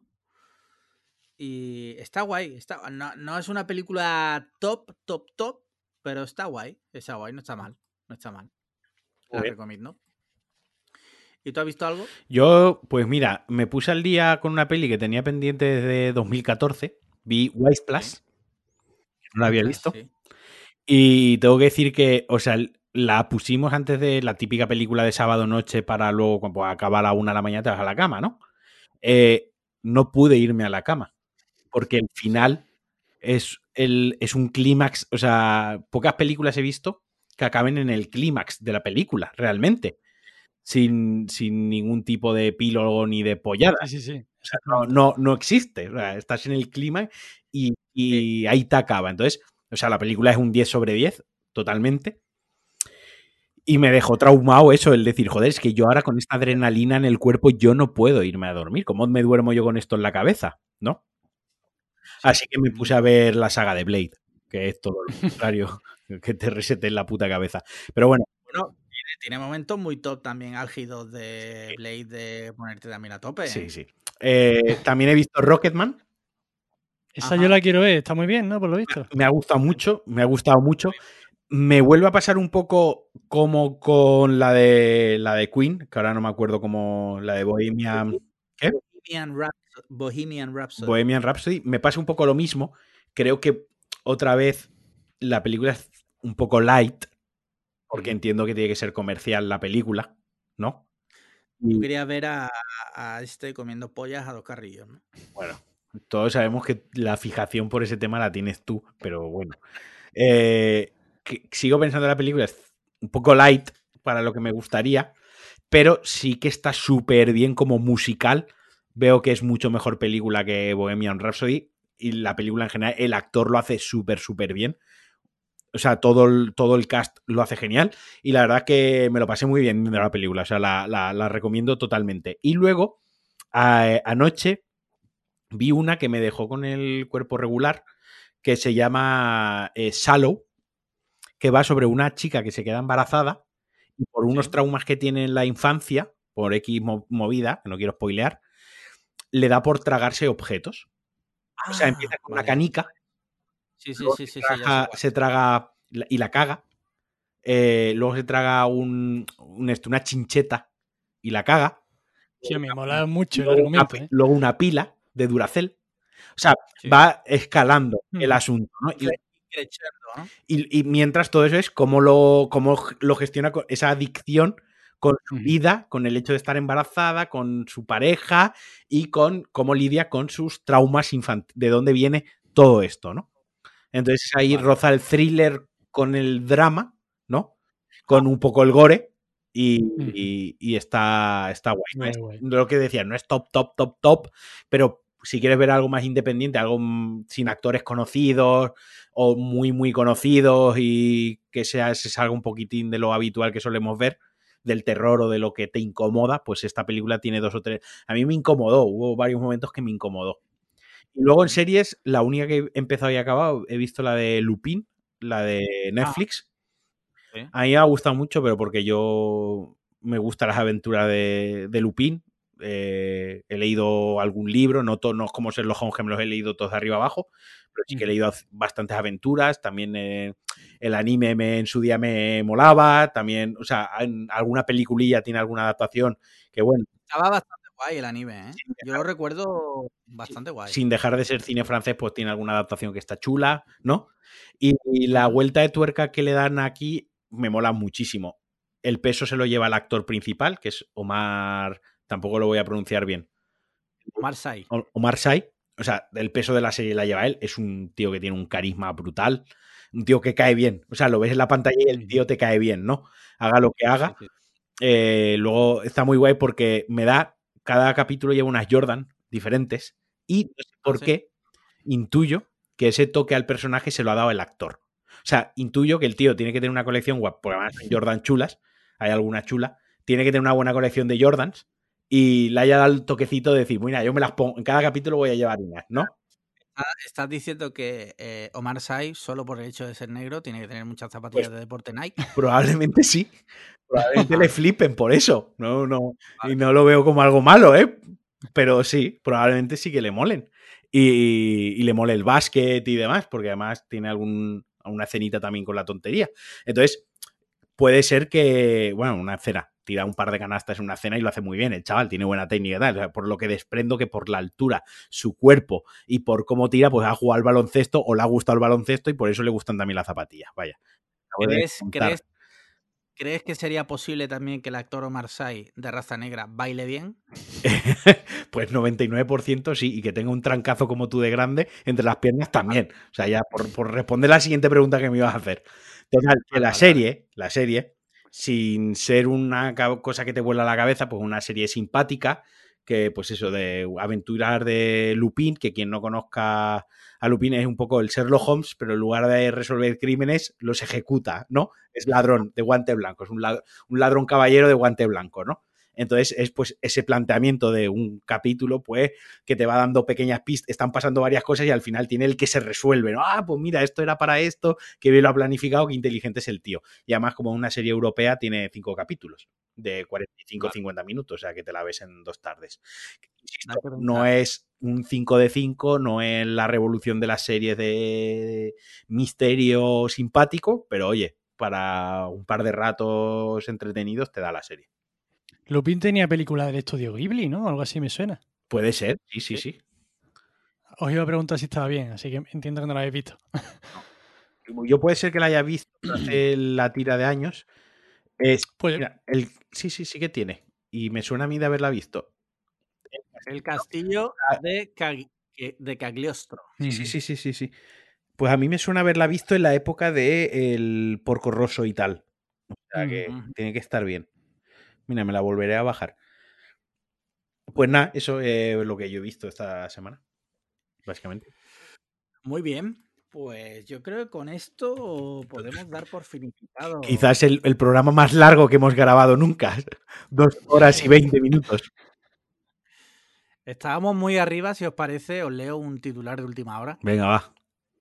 España registra el máximo contagio diario de la pandemia con 38.869 casos. Pero- para acabar rico el podcast, ¿no? ¿Nos estás vacilando? No, no, eso es real. Real, real. Puta, si lo he leído yo hace una hora. ¿Ah, sí? Pero hace una puta hora, hace una hora de podcast, he leído literalmente eso. Es que hemos estado mucho rato grabando. Literalmente hace una hora he leído esa puta noticia. Tenet. Yo os iba a decir cuando, cuando Marquino ha hablado de Salou que el programa Enfermedades Embarazosas da para especial, ¿eh? Correcto. Sí. De hecho, Porque Sandra, eso es Sandra, tremendo. Sandra me, la- me nombró ese programa viendo Sí, la ¿no? película. Claro, claro, es que es normal. Hay adicciones, tal, no sé qué. Eso es. brutal. Bueno, pues nada, muchísimas gracias, Nacho. Eh, ¿Qué tal te lo has pasado? Del 0 al 10, ¿qué puntuación pones a tu paso por Cliffhanger? Gracias a vosotros y pongo un 11. Ojo, ¿eh? Que vuelvan. Qué bello, qué bello. Qué No, bueno. pero me lo pasé muy bien y tenía muchas ganas, así que ha estado genial. Si te volviésemos a invitar, ¿volverías? Sí, ¿Recomendarías Cliffhanger eh, a alguno de tus amigos? sí. Genial. Vale, ¿qué vas a cenar esta noche? Pues creo que voy a cenar pizza porque tengo una masa de pizza que se me va a caducar hoy. Así que es probable que cene pizza. Bien, bien, bien. Rico, rico, sí, sí. rico. Sin, sin piña, espero, ¿no? Sin piña, pero yo soy, yo soy de pizza con piña también. ¿eh? Joder. Ahí está. Yo a mí me entra bien. Qué manada de hijos de Sí, sí, sí, sí. Ahora, el Muy bien. próximo podcast tiene que ser más de cachondeo. Sí, sí, Yo es que no sabía que venías, tío. próximo podcast, primer día de confinamiento, ¿no? del nuevo confinamiento domiciliario. Aquí depresivos ya, hostia, tío. me he enterado que venías cuando te he escuchado. Si no, hubiera preparado otros temas. Como por ejemplo, trucos para cagar, eh, Este lo dejamos para el siguiente, va. Historias de cacas, la verdad es que hay. hay. caca, hay muchas, sí. De hecho, compartimos un gran historial de chats, Nacho y yo, de situaciones límite eh, de cagar. O sea, Absolutamente el límite. O sea, no de llegar y ver a toda tu familia muerta. Más límite. Estáis arreglando las dos horas y 20 de podcast, ¿eh? A ver, a ver. bueno, pues nada, en serio, muchísimas gracias, Nacho, por A haber vosotros, a venido. vosotros. Muchísimas gracias, Alejandro Marquino, por, eh, por compartir con nosotros tu tiempo. Eh, muchas gracias a los oyentes que han llegado hasta aquí. Eh, ya sabéis, cinco estrellas en Apple Podcast, comentarios en iBox, eh, suscribiros al podcast de todas las redes sociales. En pronto saldrá un nuevo vídeo, si no me equivoco, ¿no? Sí, para la semana que viene. Que podréis verlo en YouTube. Y ya si queréis ser mecenas, pues entonces ya eso es como mm, os como la boca. O sea, eso ya es lo más top. Y nada más, muchísimas gracias a todos y nos escuchamos en el siguiente programa. Un abrazo. Venga. Un abrazo, hasta luego. Chao. Muy hostia.